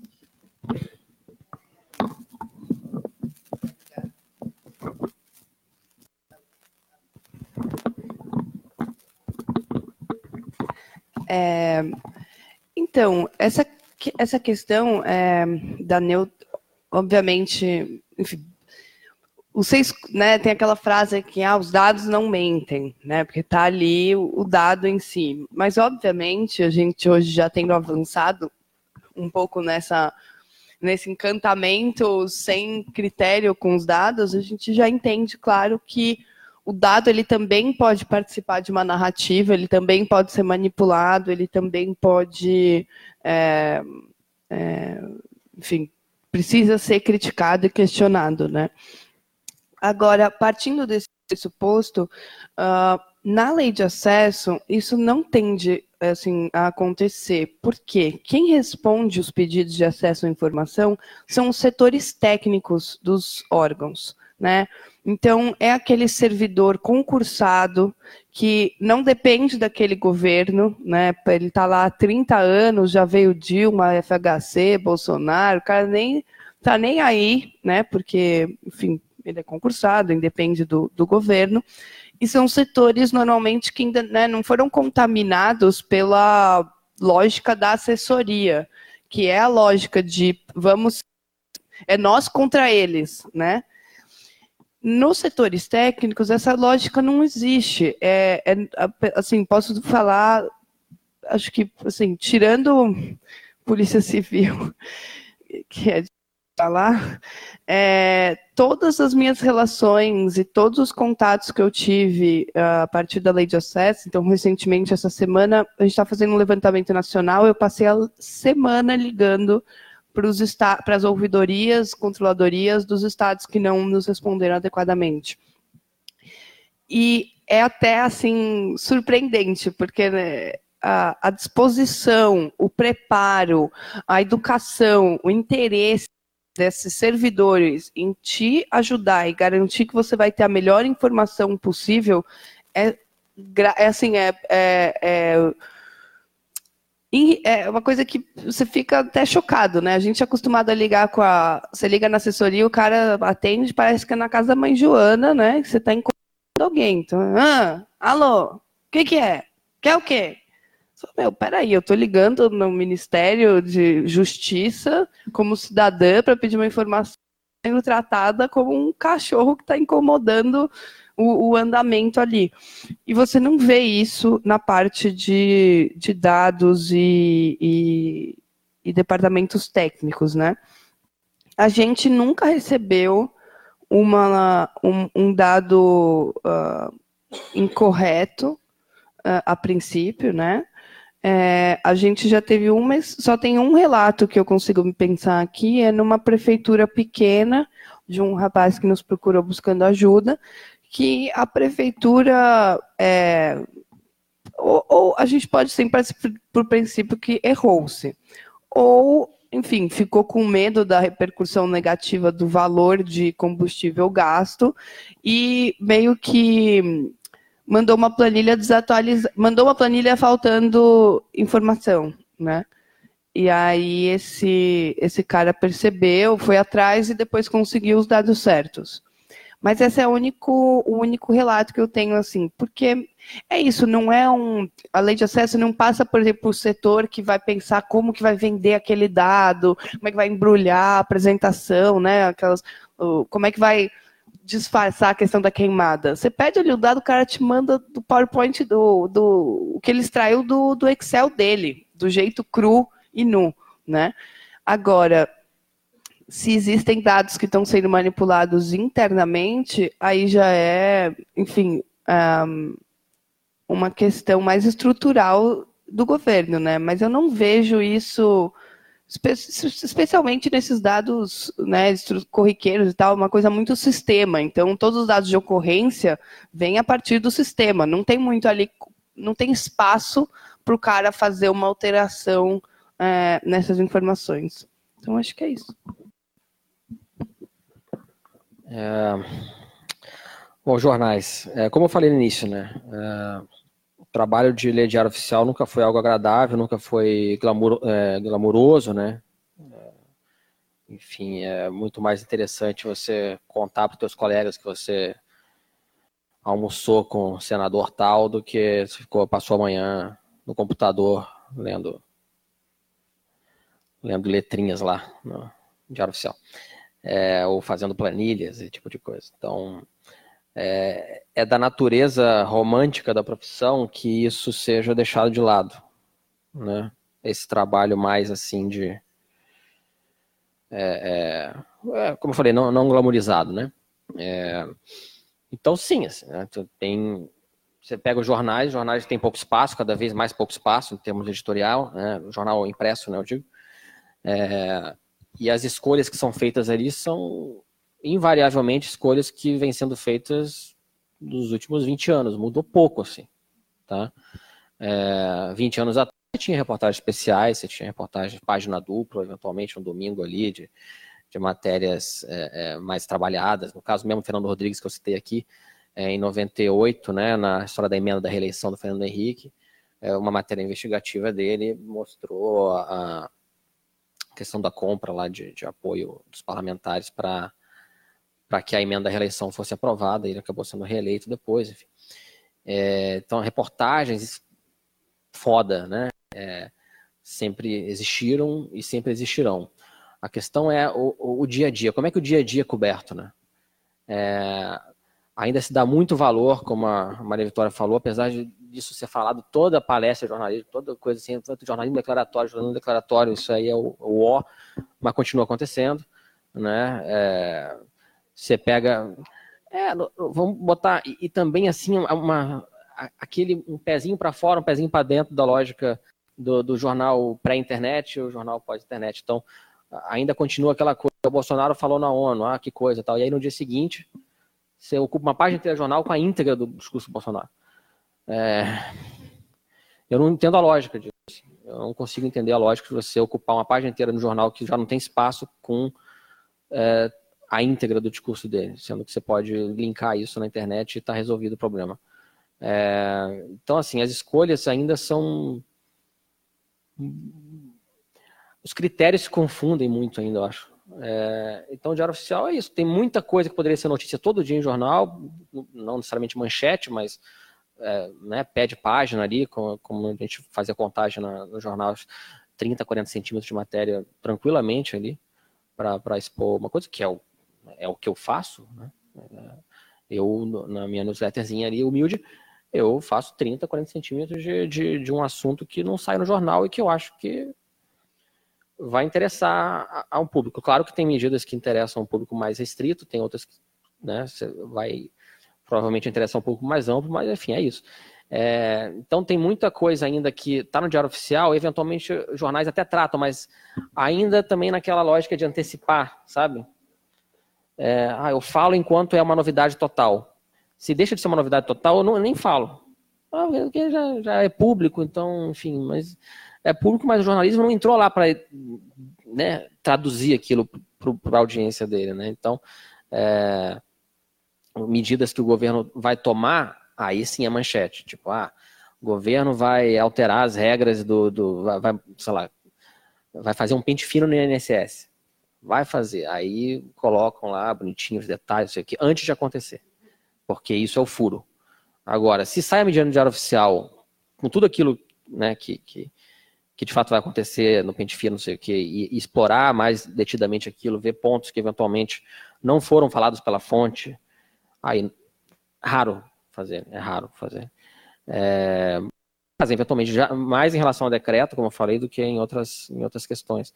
É, então eu acho que ainda tem um certo preconceito com essa você transformar uma, uma medida oficial que está no diário oficial em matéria. Acho que tem ainda e, e, um ponto também que eu acho que é importante é, deixar aqui, que eu não falei, é também a gente evitar o efeito contrário, a gente se basear só nisso, só no que está no papel, só no que está na planilha, que foi divulgada por um órgão público, é, depois de anos de, de, segredo, e usar aquilo, na verdade, como base para uma matéria, para uma reportagem mais aprofundada, usar aquilo para você, a partir dali, ouvir pessoas, de fato, ouvir, eventualmente, é, é, especialistas, acadêmicos, enfim, que vão a, poder trazer um, um, um, outro olhar sobre aquela medida. Tal. Eu não faço isso porque o meu propósito não é esse, para o meu trabalho específico. Né? Idealmente é o que deveria ser feito. Né? Mas aí, enfim, se me pagarem para fazer, eu faço. Ficar ligando para meio mundo para mandar trabalhar o dia inteiro na newsletter não dá, eu preciso fazer outras coisas da vida. É, né, então, eu dedico quatro horas por dia à newsletter. Então, eu leio, traduzo e é isso aí. Eu não entrevisto ninguém. Teve alguns casos que eu ouvi sim, mas a, a posteriori, né? Depois que eu tinha enviado para eventualmente verificar algumas informações ali. Então, é, então acho que é isso.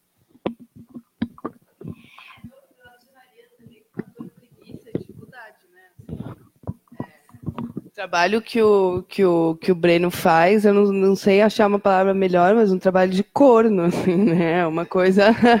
É, vocês me desculpem, eu estava tentando pensar uma coisa, mas não, não tem, assim, é um trabalho. É, que deveria ser feito, puta, deveria ter um cara em todos os jornais lendo o diário oficial e fazendo essa tradução. Eu até acho que se eles colocarem, alguém vai colocar um estagiário, que também não vai ter a capacidade, vai fazer clipping, não vai fazer análise, né? É, Para quem não assina newsletter, assim, é, assina, porque é, é, surpreendente tudo que você consegue descobrir e como o Breno traduz isso, né? Por, porque ah, é até a questão é, é, oposta. Eu brinco assim, a lei de acesso, ela é muito fácil, muito simples de entender. A lei em si, você pode perder todo o seu medo de ler uma coisa em juridiquês, abrir lá no, a lei do Planalto e ler que você vai entender tudo e consegue usar ela para argumentar, para recursar. Agora, o diário oficial, não, né? É tudo uma estrutura estranha, uma linguagem estranha, um jeito estranho. Agora, é isso que ele está falando, é uma baita oportunidade, ainda mais para quem vai poder, por exemplo, fazer um. Imagina, se um de vocês pegar para monitorar o diário oficial daqui, não tem mais ninguém fazendo isso, né? É, eu acho que é um, um baita trabalho. É, só cumprimentando um bastidorzinho, enfim, dia feliz para mim hoje em dia, porque acontece? Eu tenho três filhas, né? E minha vida é, é caótica profissionalmente e pessoalmente. É caótica profissionalmente porque eu, cinco anos já, desde que eu saí da Folha, eu, eu peguei um, um freela, e até hoje eu faço freela, que são relatórios de análise de mídia, e eu, para fazer isso, eu tenho que entregar até seis e meia da manhã, seis e quarenta, antes de levar as crianças para a escola. E aí eu acordo todo dia quatro e meia da manhã. Então, para eu ter um, uma chance mínima de, de, sobreviver, eu preciso dormir dez e meia, né, ter seis horas de sono ali. Aí, beleza. Então, mas invariavelmente eu não consigo dormir dez e meia, eu acabo passando um pouco. Aí, dia feliz para mim é quando eu abro o diário oficial e eu vejo que tem, sei lá, só quatro ou cinco medidas e eu entrego a newsletter às 11, então dá tempo de, como eu trabalho em casa, eu tiro meia hora de cochilo ali ainda. Então, hoje tinha palestra aqui, né? Mas é, hoje era um dia de poucas medidas, eu poderia estar cochilando nesse momento. estou aqui. É, não estou. Beleza. É, eu agrupei aqui as perguntas entre perguntas sobre a LAI, sobre dados públicos de uma maneira geral e sobre as newsletters. Então, a Andressa pergunta para Maria Vitória. No início do ano, um decreto assinado pelo governo Bolsonaro mudou a regulamentação da lei, permitindo que cargos comissionados pudessem classificar informações oficiais como sigilosas. Vocês conseguem quantificar o aumento dos documentos considerados sigilosos de lá para cá? Quais tipos de documentos entraram nessa lista? Como Fiquem Sabendo tem lidado com isso? Gente, muito raro, mas eu tenho uma boa notícia para vocês. Esse decreto não passou. a gente conseguiu, como sociedade civil, barrar uh, uh, esse novo decreto. Justamente lá em janeiro, fevereiro, uh, a administração. Eu diria até que isso nem é uma coisa do Bolsonaro, tá, gente? Acho que ele nem conheceria esse pormenor da lei de acesso à informação, né, que é tipo, é o detalhe do detalhe. Esse decreto, na verdade, ele só, o que, que ele mudaria? Um, uh, ele ampliaria, ampliaria a quantidade de pessoas que poderiam classificar um, um, documento como ultra secreto, que é o último prazo do sigilo, né, são 25 anos. É, e expandia, enfim, de poucas pessoas, né, só os chefes dos ministérios e o chefe do Poder uh, Executivo, para até 4 mil pessoas.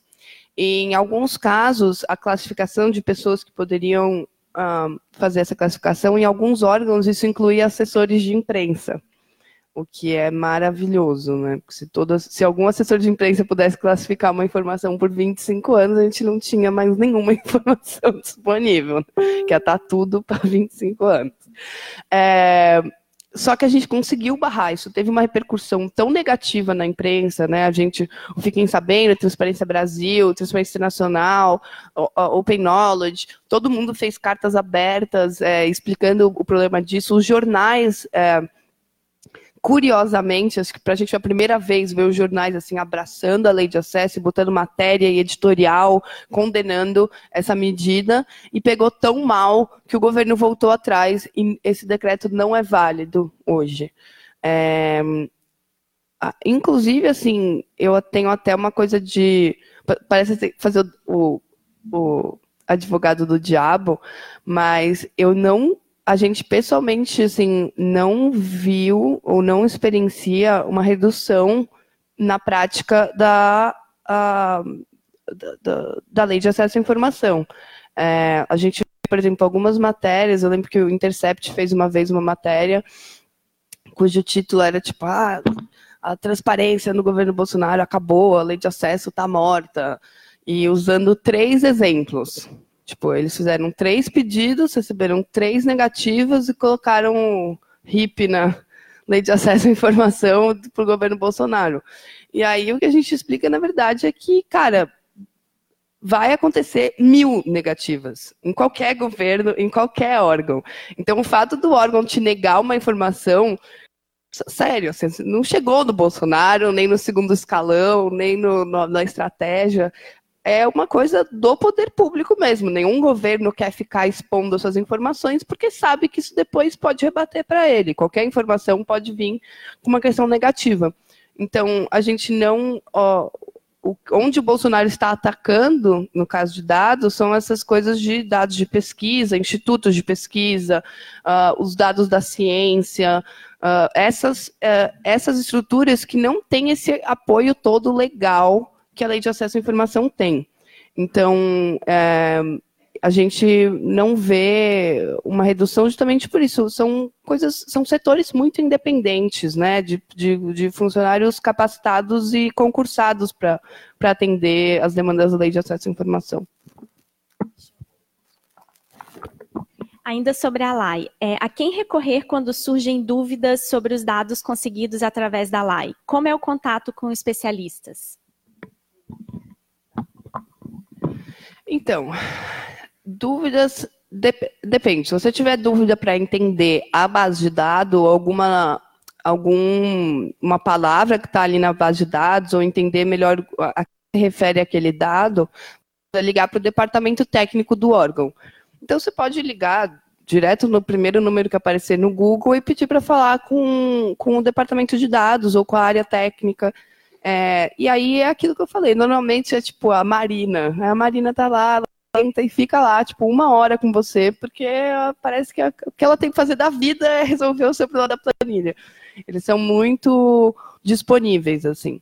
E agora, se você quis, se você né, recebe o dado e aí quer analisar, daí são fontes, fontes normais, né? Você vai recorrer a um, a um Alcadipane, a um pesquisador, enfim. É, Agora, se você achar que os, os, dados que te enviaram estão errados, ou que, enfim, não era o que você pediu, daí você recorre pela própria lei de acesso à informação, né? Você pode recorrer duas vezes dentro do sistema, é, e depois, enfim, teria que judicializar a questão. Mas existe uma comissão independente que vai julgar uh, o mérito do seu pedido nessa última instância. Então, são esses três. Como vocês ficam sabendo que as informações pedidas foram divulgadas passado o tempo de 20, 30 dias? Sai no portal ou vocês recebem uma notificação? Então, é, hoje existe o ESIC nacional, que são pros, o ESIC é o sistema de, de, de, informação do cidadão. Existe o SIC nacional, que são para os órgãos do governo federal, e os SICs estaduais e municipais. No SIC estadual, é, no, no SIC governamental, você, você sempre, quando você faz um pedido de acesso à informação, você pode selecionar você quer a resposta. Pode ser por telefone, por e-mail ou fisicamente. Obviamente, todo mundo sempre seleciona por e-mail.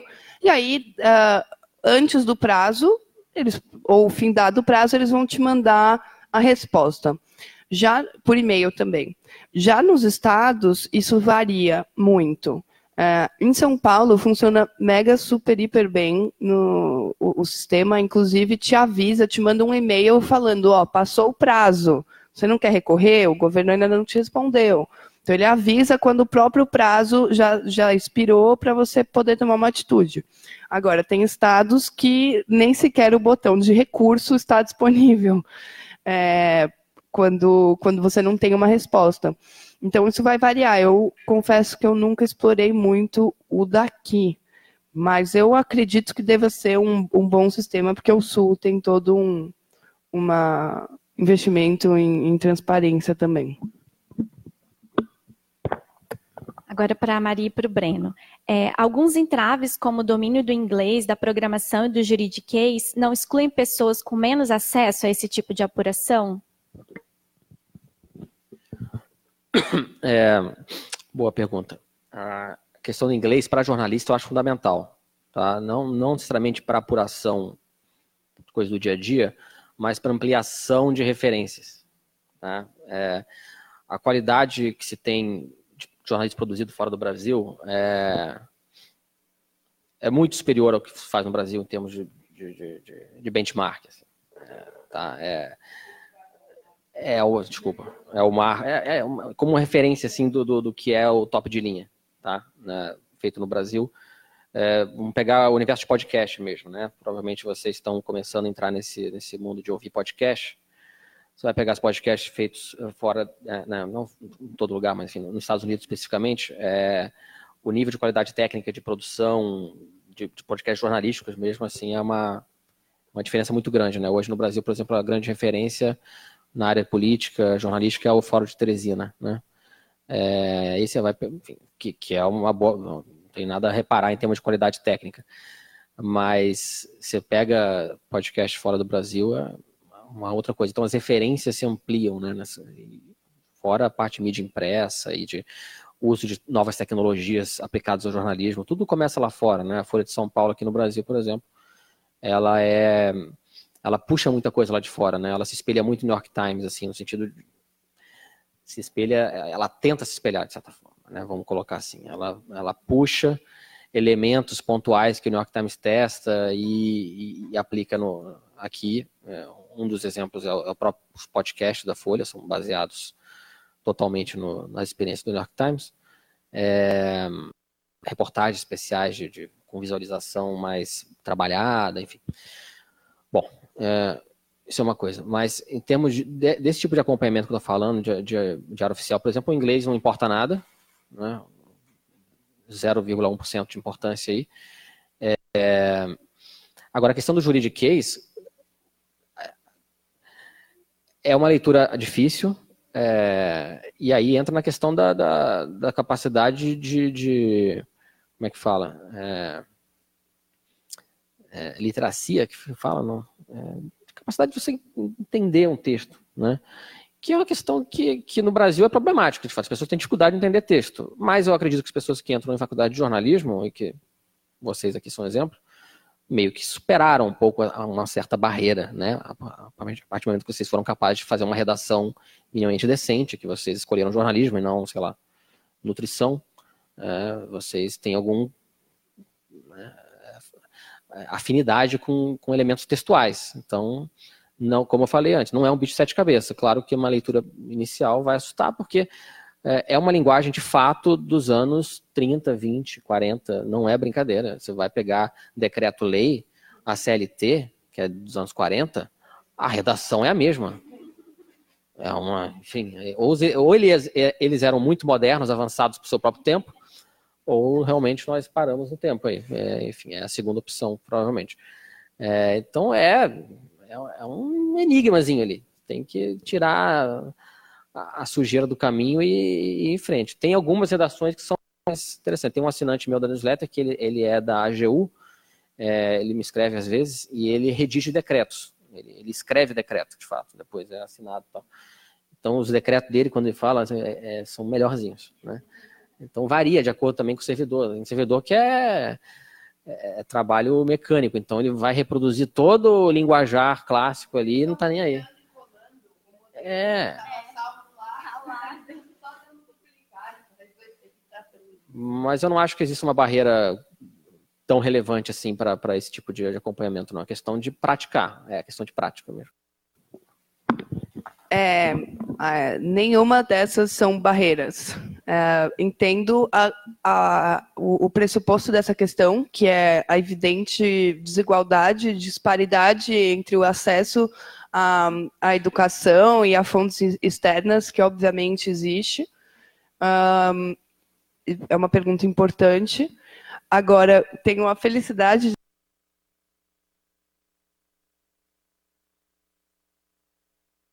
dizer para vocês que nesse caso aqui, nenhum desses três casos importa. Né? É, você não precisa falar inglês nenhum para ter acesso uh, à informação.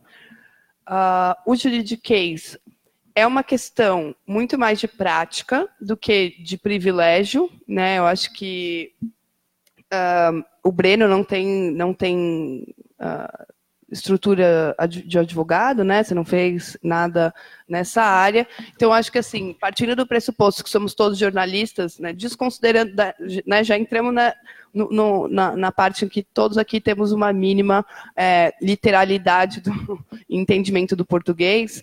Uh, o juridiquês é uma questão de prática. Então, você come... eu, eu mesma estou começando cada vez mais a ler mais e vai ficando cada vez mais natural e menos assustador. Eu lembro no começo da faculdade, quando eu abria uma lei do Planalto, tipo, acho que eu nem. Eu meio desci aquilo ali e falava, o que, que faz com isso, né? Ou dá um medo, não estou entendendo o que, que é isso.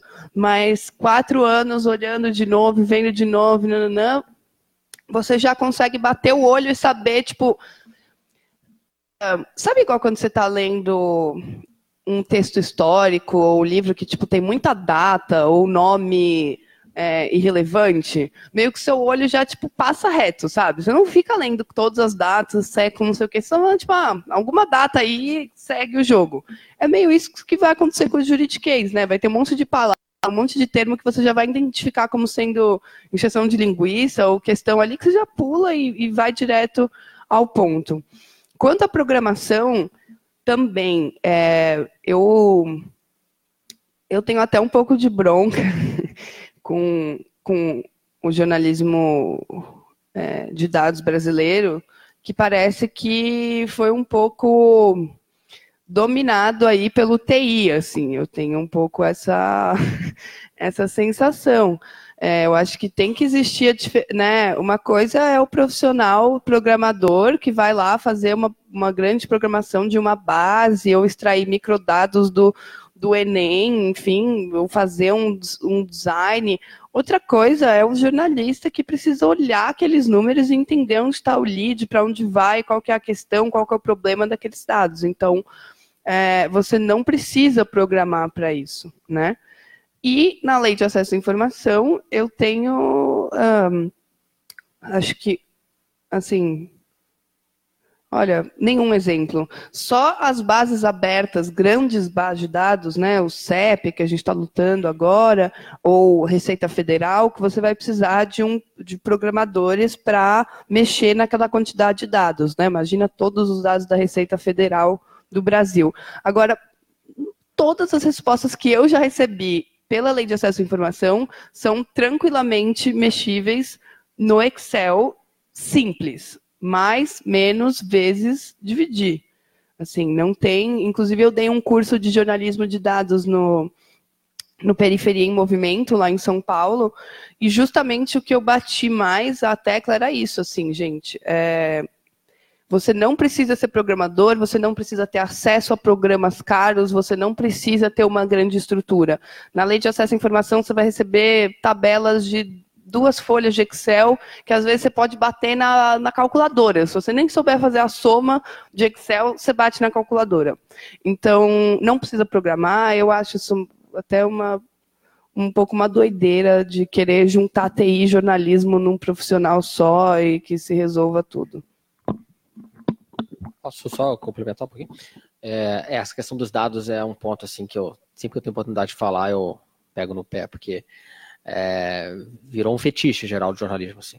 Jornalismo de dados é tipo uma muleta para sei lá, acho que é uma óbvio que há exceções, né? Mas é muito importante, mas é, vejo muito caso de jornalista jovem que está saindo da faculdade por não se perceber encaixando de alguma maneira numa lógica de apuração mais clássica e tal, é, vai por esse caminho achando que é, é, o basta fazer dados e descobrir números e tal e está tudo resolvido.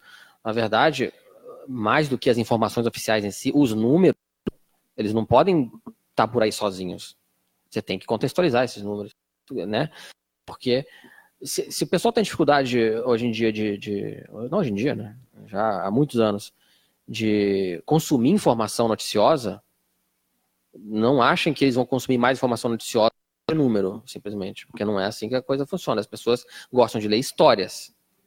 Histórias. Números podem sim basear histórias, mas eles sozinhos não são história. É, e tem muitos exemplos aí de, de é, um investimento grande de tempo de trabalho de, de dinheiro, né, de estrutura, né, de infraestrutura, tudo mais, para se produzir coisas muito vistosas visualmente, mas que não dizem nada, ou que são esquecidas dali a duas horas. Ah, e demora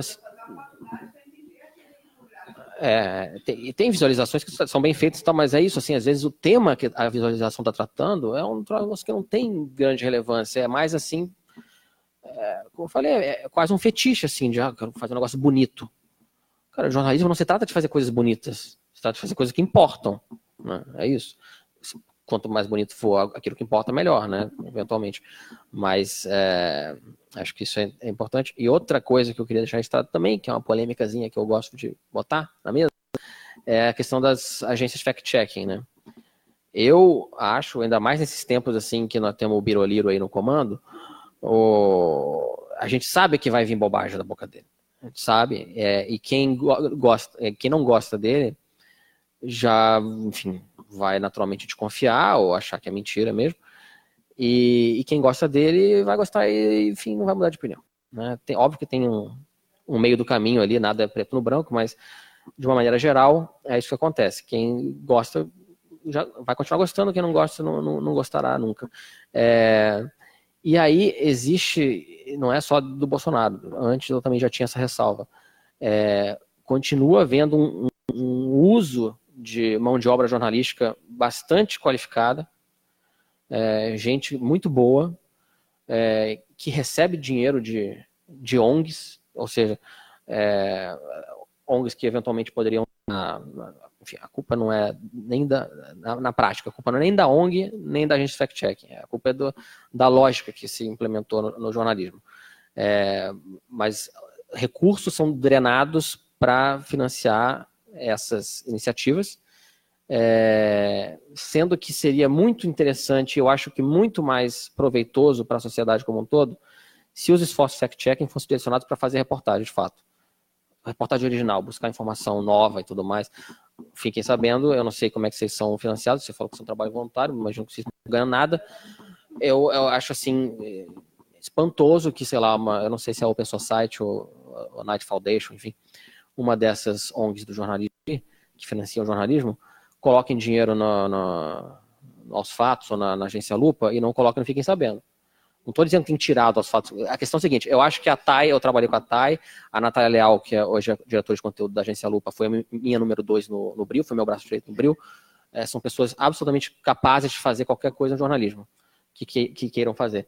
A questão é: eu acho que é um desperdício se investir em ficar desmentindo declaração de autoridade, em ficar é, debatendo se o número era 80 ou 70.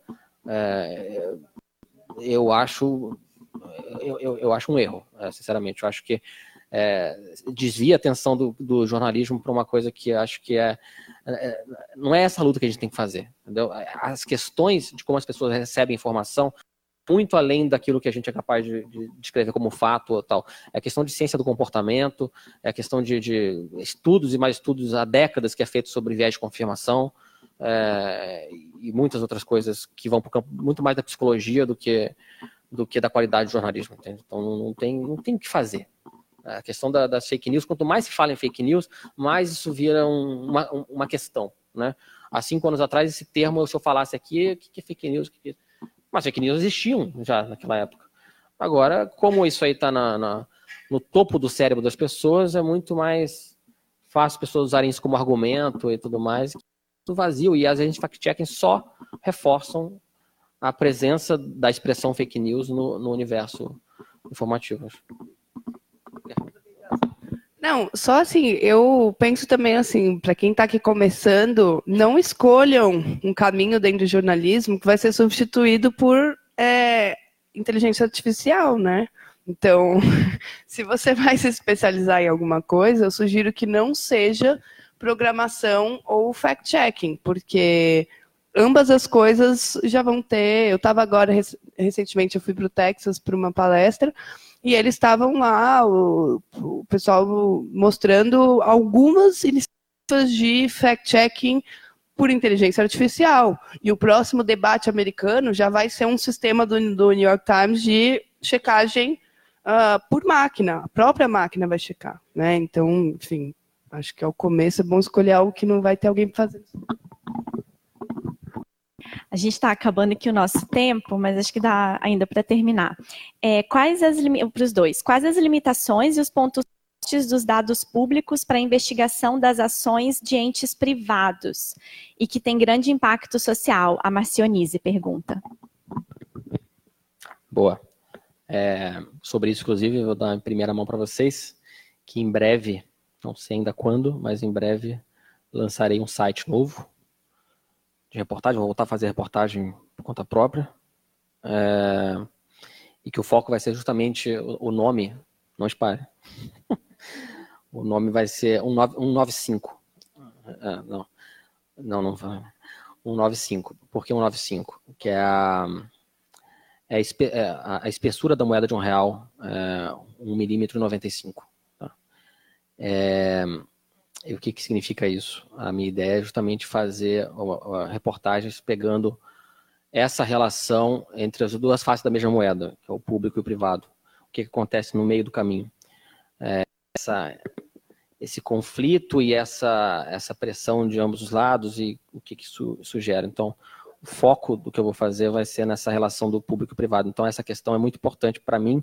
Eu também, há muito tempo, eu busco acompanhar é, dados e, e, investigar a empresa privada. Eu acho que é, uma, é um ponto que no jornalismo, jornalismo tradicional ficou em segundo, terceiro plano, porque a lógica da, da, da publicidade, dos anunciantes, é, sempre, de certa forma, impediu ou, ou ou arrefeceu o ímpeto do jornal investigar empresas, grandes conglomerados que eventualmente anunciavam o jornal.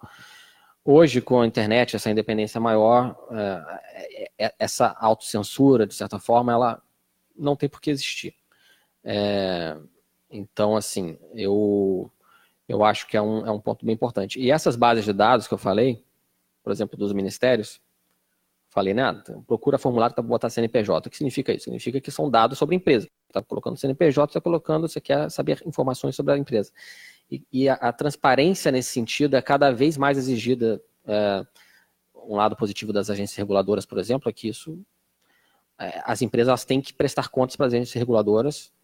É, é, a parte do Banco Central, por exemplo, instituições financeiras. Agora, ontem saiu uma medida dizendo todas as instituições autorizadas pelo Banco Central vão ter que, a partir de dezembro desse ano, é, apresentar todas as demonstrações financeiras, notas explicativas e tudo mais. Isso significa que não são só os bancos, vai tudo, é, a, corretora de ações, é, sociedade de crédito, enfim, todas as instituições autorizadas pelo Banco Central está reunida numa, numa área do Banco Central específica para você consultar isso tudo.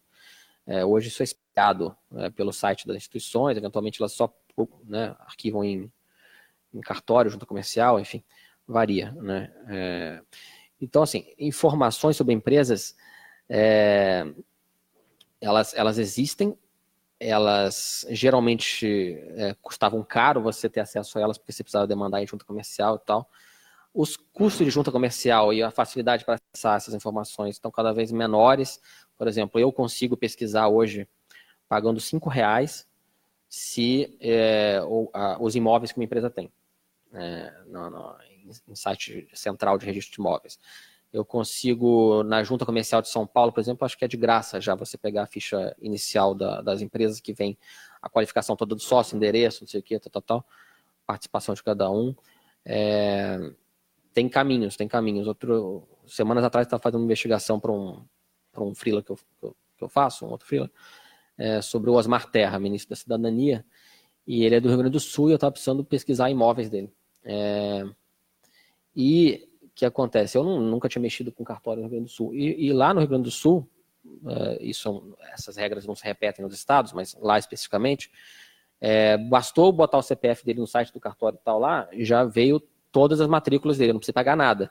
Eu precisaria pagar, e precisei pagar, é, para ter acesso aos documentos em si. Mas eu consigo saber já, sem pesquisar, é, quantos imóveis ele tem, é, ou, ou, de alguma maneira, sei lá, é inquilino, onde o nome dele aparece em documentos, é, em quais cartórios e tal. Então, é, são pequenas dicas assim que já ajudam muito em apuração. É, e, e, e, informação sobre empresa privada é isso. É, é, os caminhos são muito tortuosos, tem que dar uma fuçada mesmo em, em, em base na internet e tal.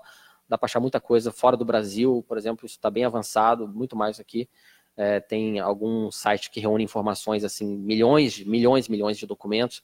Ah, você digita na busca lá, então tem uma organização na, na Europa chamada OCCRP, é, é Organized Crime Corruption Project, enfim. Então, é, sobre crime organizado e corrupção. É, mas, enfim, a base de dados não pega só empresas corruptas e, e, criminosas, né? Pega todas, só que você pesquisa lá e acha coisa. Tem outro site chamado opencorporates.com, que é, são informações sobre empresas. Nos Estados Unidos, cada estado também tem uma, uma espécie de registro de negócios.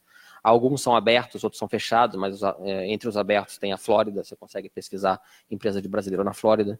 Teve matérias importantes feitas ao longo do tempo aí com base é, nesses sites é, aqui no Brasil. E, enfim, tem caminhos e eu acho muito importante pesquisar a empresa privada.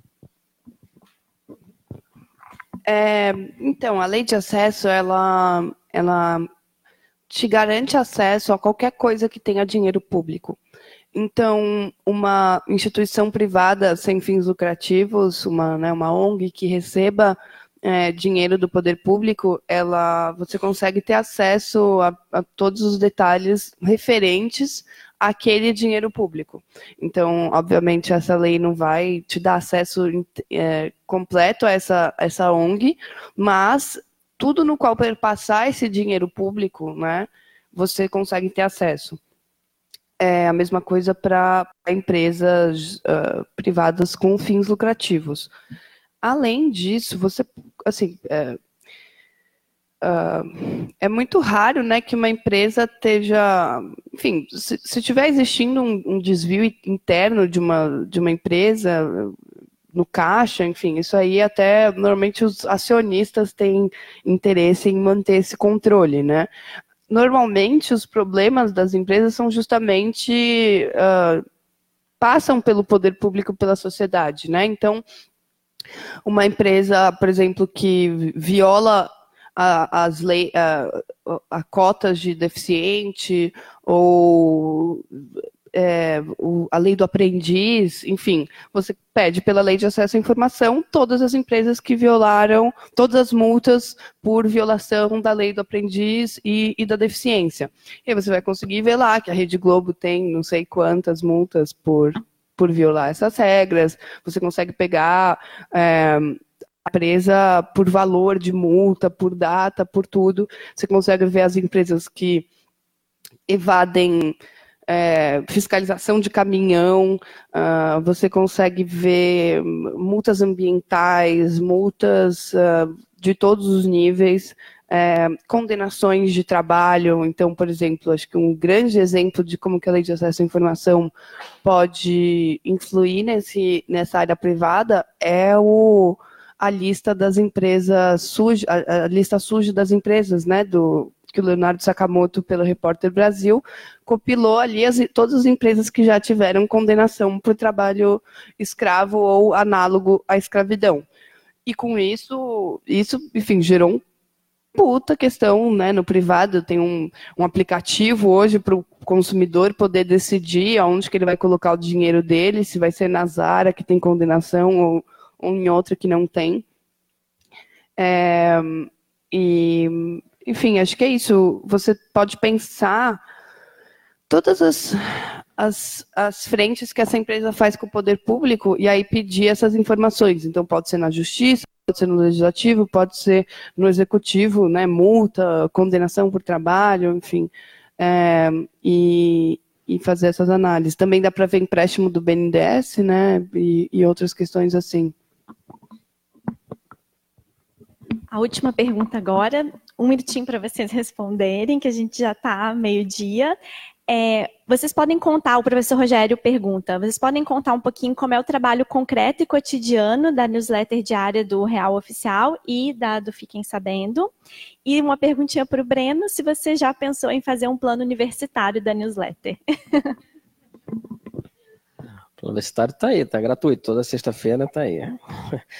Não, é, vamos lá. O, o, a, o cotidiano, né? É, então, como eu falei, eu, eu dedico quatro horas por dia para newsletter. Óbvio que isso às vezes é, pode passar um pouco tal. É, mas assim, para falar da, da, do cotidiano da newsletter, tem que falar um pouco do cotidiano geral, porque eu não trabalho só com a newsletter. Eu, eu, eu pedi demissão da Folha de São Paulo em novembro de 2013, então vai completar agora seis anos que eu tô por conta. É, mesmo assim, eu nunca cogitei voltar para a redação. É, não porque eu não acho que seja, que seja um, um, um, ambiente legal de trabalhar, mas porque eu acho que não é o futuro. Né? Eu prefiro me dedicar a construir um caminho que eu possa é, ser responsável pelos ônus e bônus dele.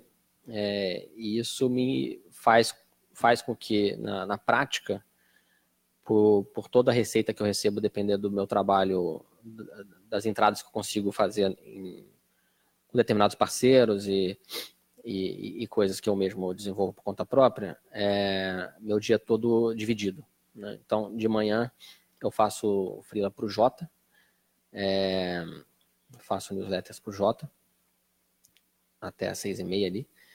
E aí, depois que eu volto de levar as minhas na escola, eu começo a, a leitura de hora oficial para enviar newsletter. Então, eu começo por volta de 15 para as 8, 8 horas e entrego 11, 11 e meia. Né? É, geralmente é, é assim. É... Então, amanhã é ocupada com, com, com a newsletter. E a, enfim, o que, que, eu posso falar mais disso? É, é ler. Aí cada um vai ter um método para esse tipo de leitura, né? O meu método é é, e já ir separando os pontos que eu acho que são, vão ser importantes. Depois eu condenso essa análise, né? Eu primeiro faço uns bullet points ali para o meu consumo pessoal. E aí, em seguida, eu amarro aquilo tudo e tento identificar o que, que é o lead, entre aspas, ali, né? Do, do negócio todo. E edito. É, então, vai nesse caminho. E além da newsletter, eu faço outros filas pontuais é, tem o trabalho do, do Brio mesmo, mentorias que eu faço com, com jornalistas, não só jovens, enfim, alguns mais velhos. É, isso está menos agora, já, já foi bem mais. Eu estou desmobilizando um pouco. É, enfim, e aí isso aí. Cada mês é uma luta, né? Para quem trabalha independente, cada mês é uma luta. Eu não sei se a Maria Vitória vai falar agora, eu não sei se se tem um trabalho paralelo do, do coisa e tal, mas é, é isso, é uma, uma luta, mas acho que vale a pena no fim das contas. É, eu, eu nunca participei da, da grande mídia, é, foi uma, uma. Acho que no começo, muito uma escolha de juventude apaixonada. É, eu não, não via os meus valores e e a, e a minha é, visão de mundo nessas uh, estruturas que já já existiam, né? Eu não consigo, por exemplo, pensar em trabalhar num, num, num, jornal que, por mais que eu fizer a minha matéria bonitinha, vai ter um editorial ali mandando matar a gente, enfim, né? Óbvio que não é assim, mas a gente sabe bem como é que funciona. É, então, por isso, sempre construir esse caminho é, na mídia independente, né? nos jornalistas livres, que depois com uma péssima organização, o, a ponte de jornalismo, e agora construindo esse caminho no Fiquem Sabendo. É, o nosso dia a dia, assim, eu sou a única pessoa do Fiquem Sabendo que, que, que que posso me dedicar assim mais full time mesmo, porque eu tenho um, paralelamente uma consultoria só que, que eu faço para me sustentar, porque a gente não, não recebe nada. É, os meninos e a Fabi trabalham em outros veículos e participam do Fiquem Sabendo, né? A, a construção da newsletter ela é muito orgânica, porque a verdade é que a gente é um monte de apaixonado viciado, então a gente já está ali todo dia trocando todas as novas informações de lá, e o precedente que saiu, questão, e aí depois uh, quem edita a newsletter hoje é o, o Luiz Fernando Toledo, ele vai juntando, cria um docs na segunda-feira, quando envia a newsletter, cria um novo docs e vai jogando lá. Ah, novo precedente não sei aonde, novo dado não sei aonde. Aí no, no, no, no fim de semana antes da newsletter, a gente olha tudo que tem ali, que foi aparecendo nessas duas semanas, e decide um, um, um caminho que vai entrar, o que vai ficar. E como a gente não se pauta por muito assim, né, não tem que estar tá atrelado ao hard news, a gente sempre escolhe o lead a partir do que está fazendo sentido ali para a gente. Então, uh, algum de nós trabalhou com questão de currículos. O lead é como conseguir currículos uh, de servidores públicos e a gente vai te mostrar o, o, passo a passo na newsletter. Então é bem, é bem tranquilo, bem orgânico. E, a gente tem publicado menos no site, né? Antigamente a gente publicava muito mais no site, porque a gente tem feito coisas mais no bastidores, né? De fazer, a gente está com grandes levantamentos nacionais. E aí, recomendo não fazer isso, tá, gente? É horrível.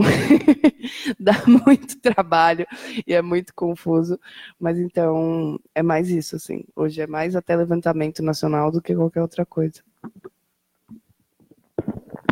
Bem, então agradecer muito a presença da Maria Vitória e do Breno. Obrigada, acho que todos aprendemos bastante, né? É, ao meio-dia, ao meio-dia, vê às 14 horas, então, a gente volta é, com a mesa da tarde, com a professora Silvia Moretson, com o professor Samuel Lima, do jornalismo que temos, a democracia que queremos. Obrigada a todos e todas, bom almoço e até às 14 horas.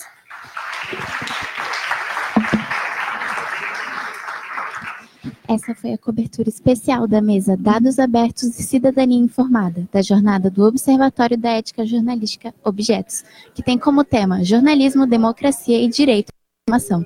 Voltamos de tarde aqui pela web emissora do curso de jornalismo da Universidade Federal de Santa Catarina. Eu sou Joyce Almeida para a Rádio.UFSC.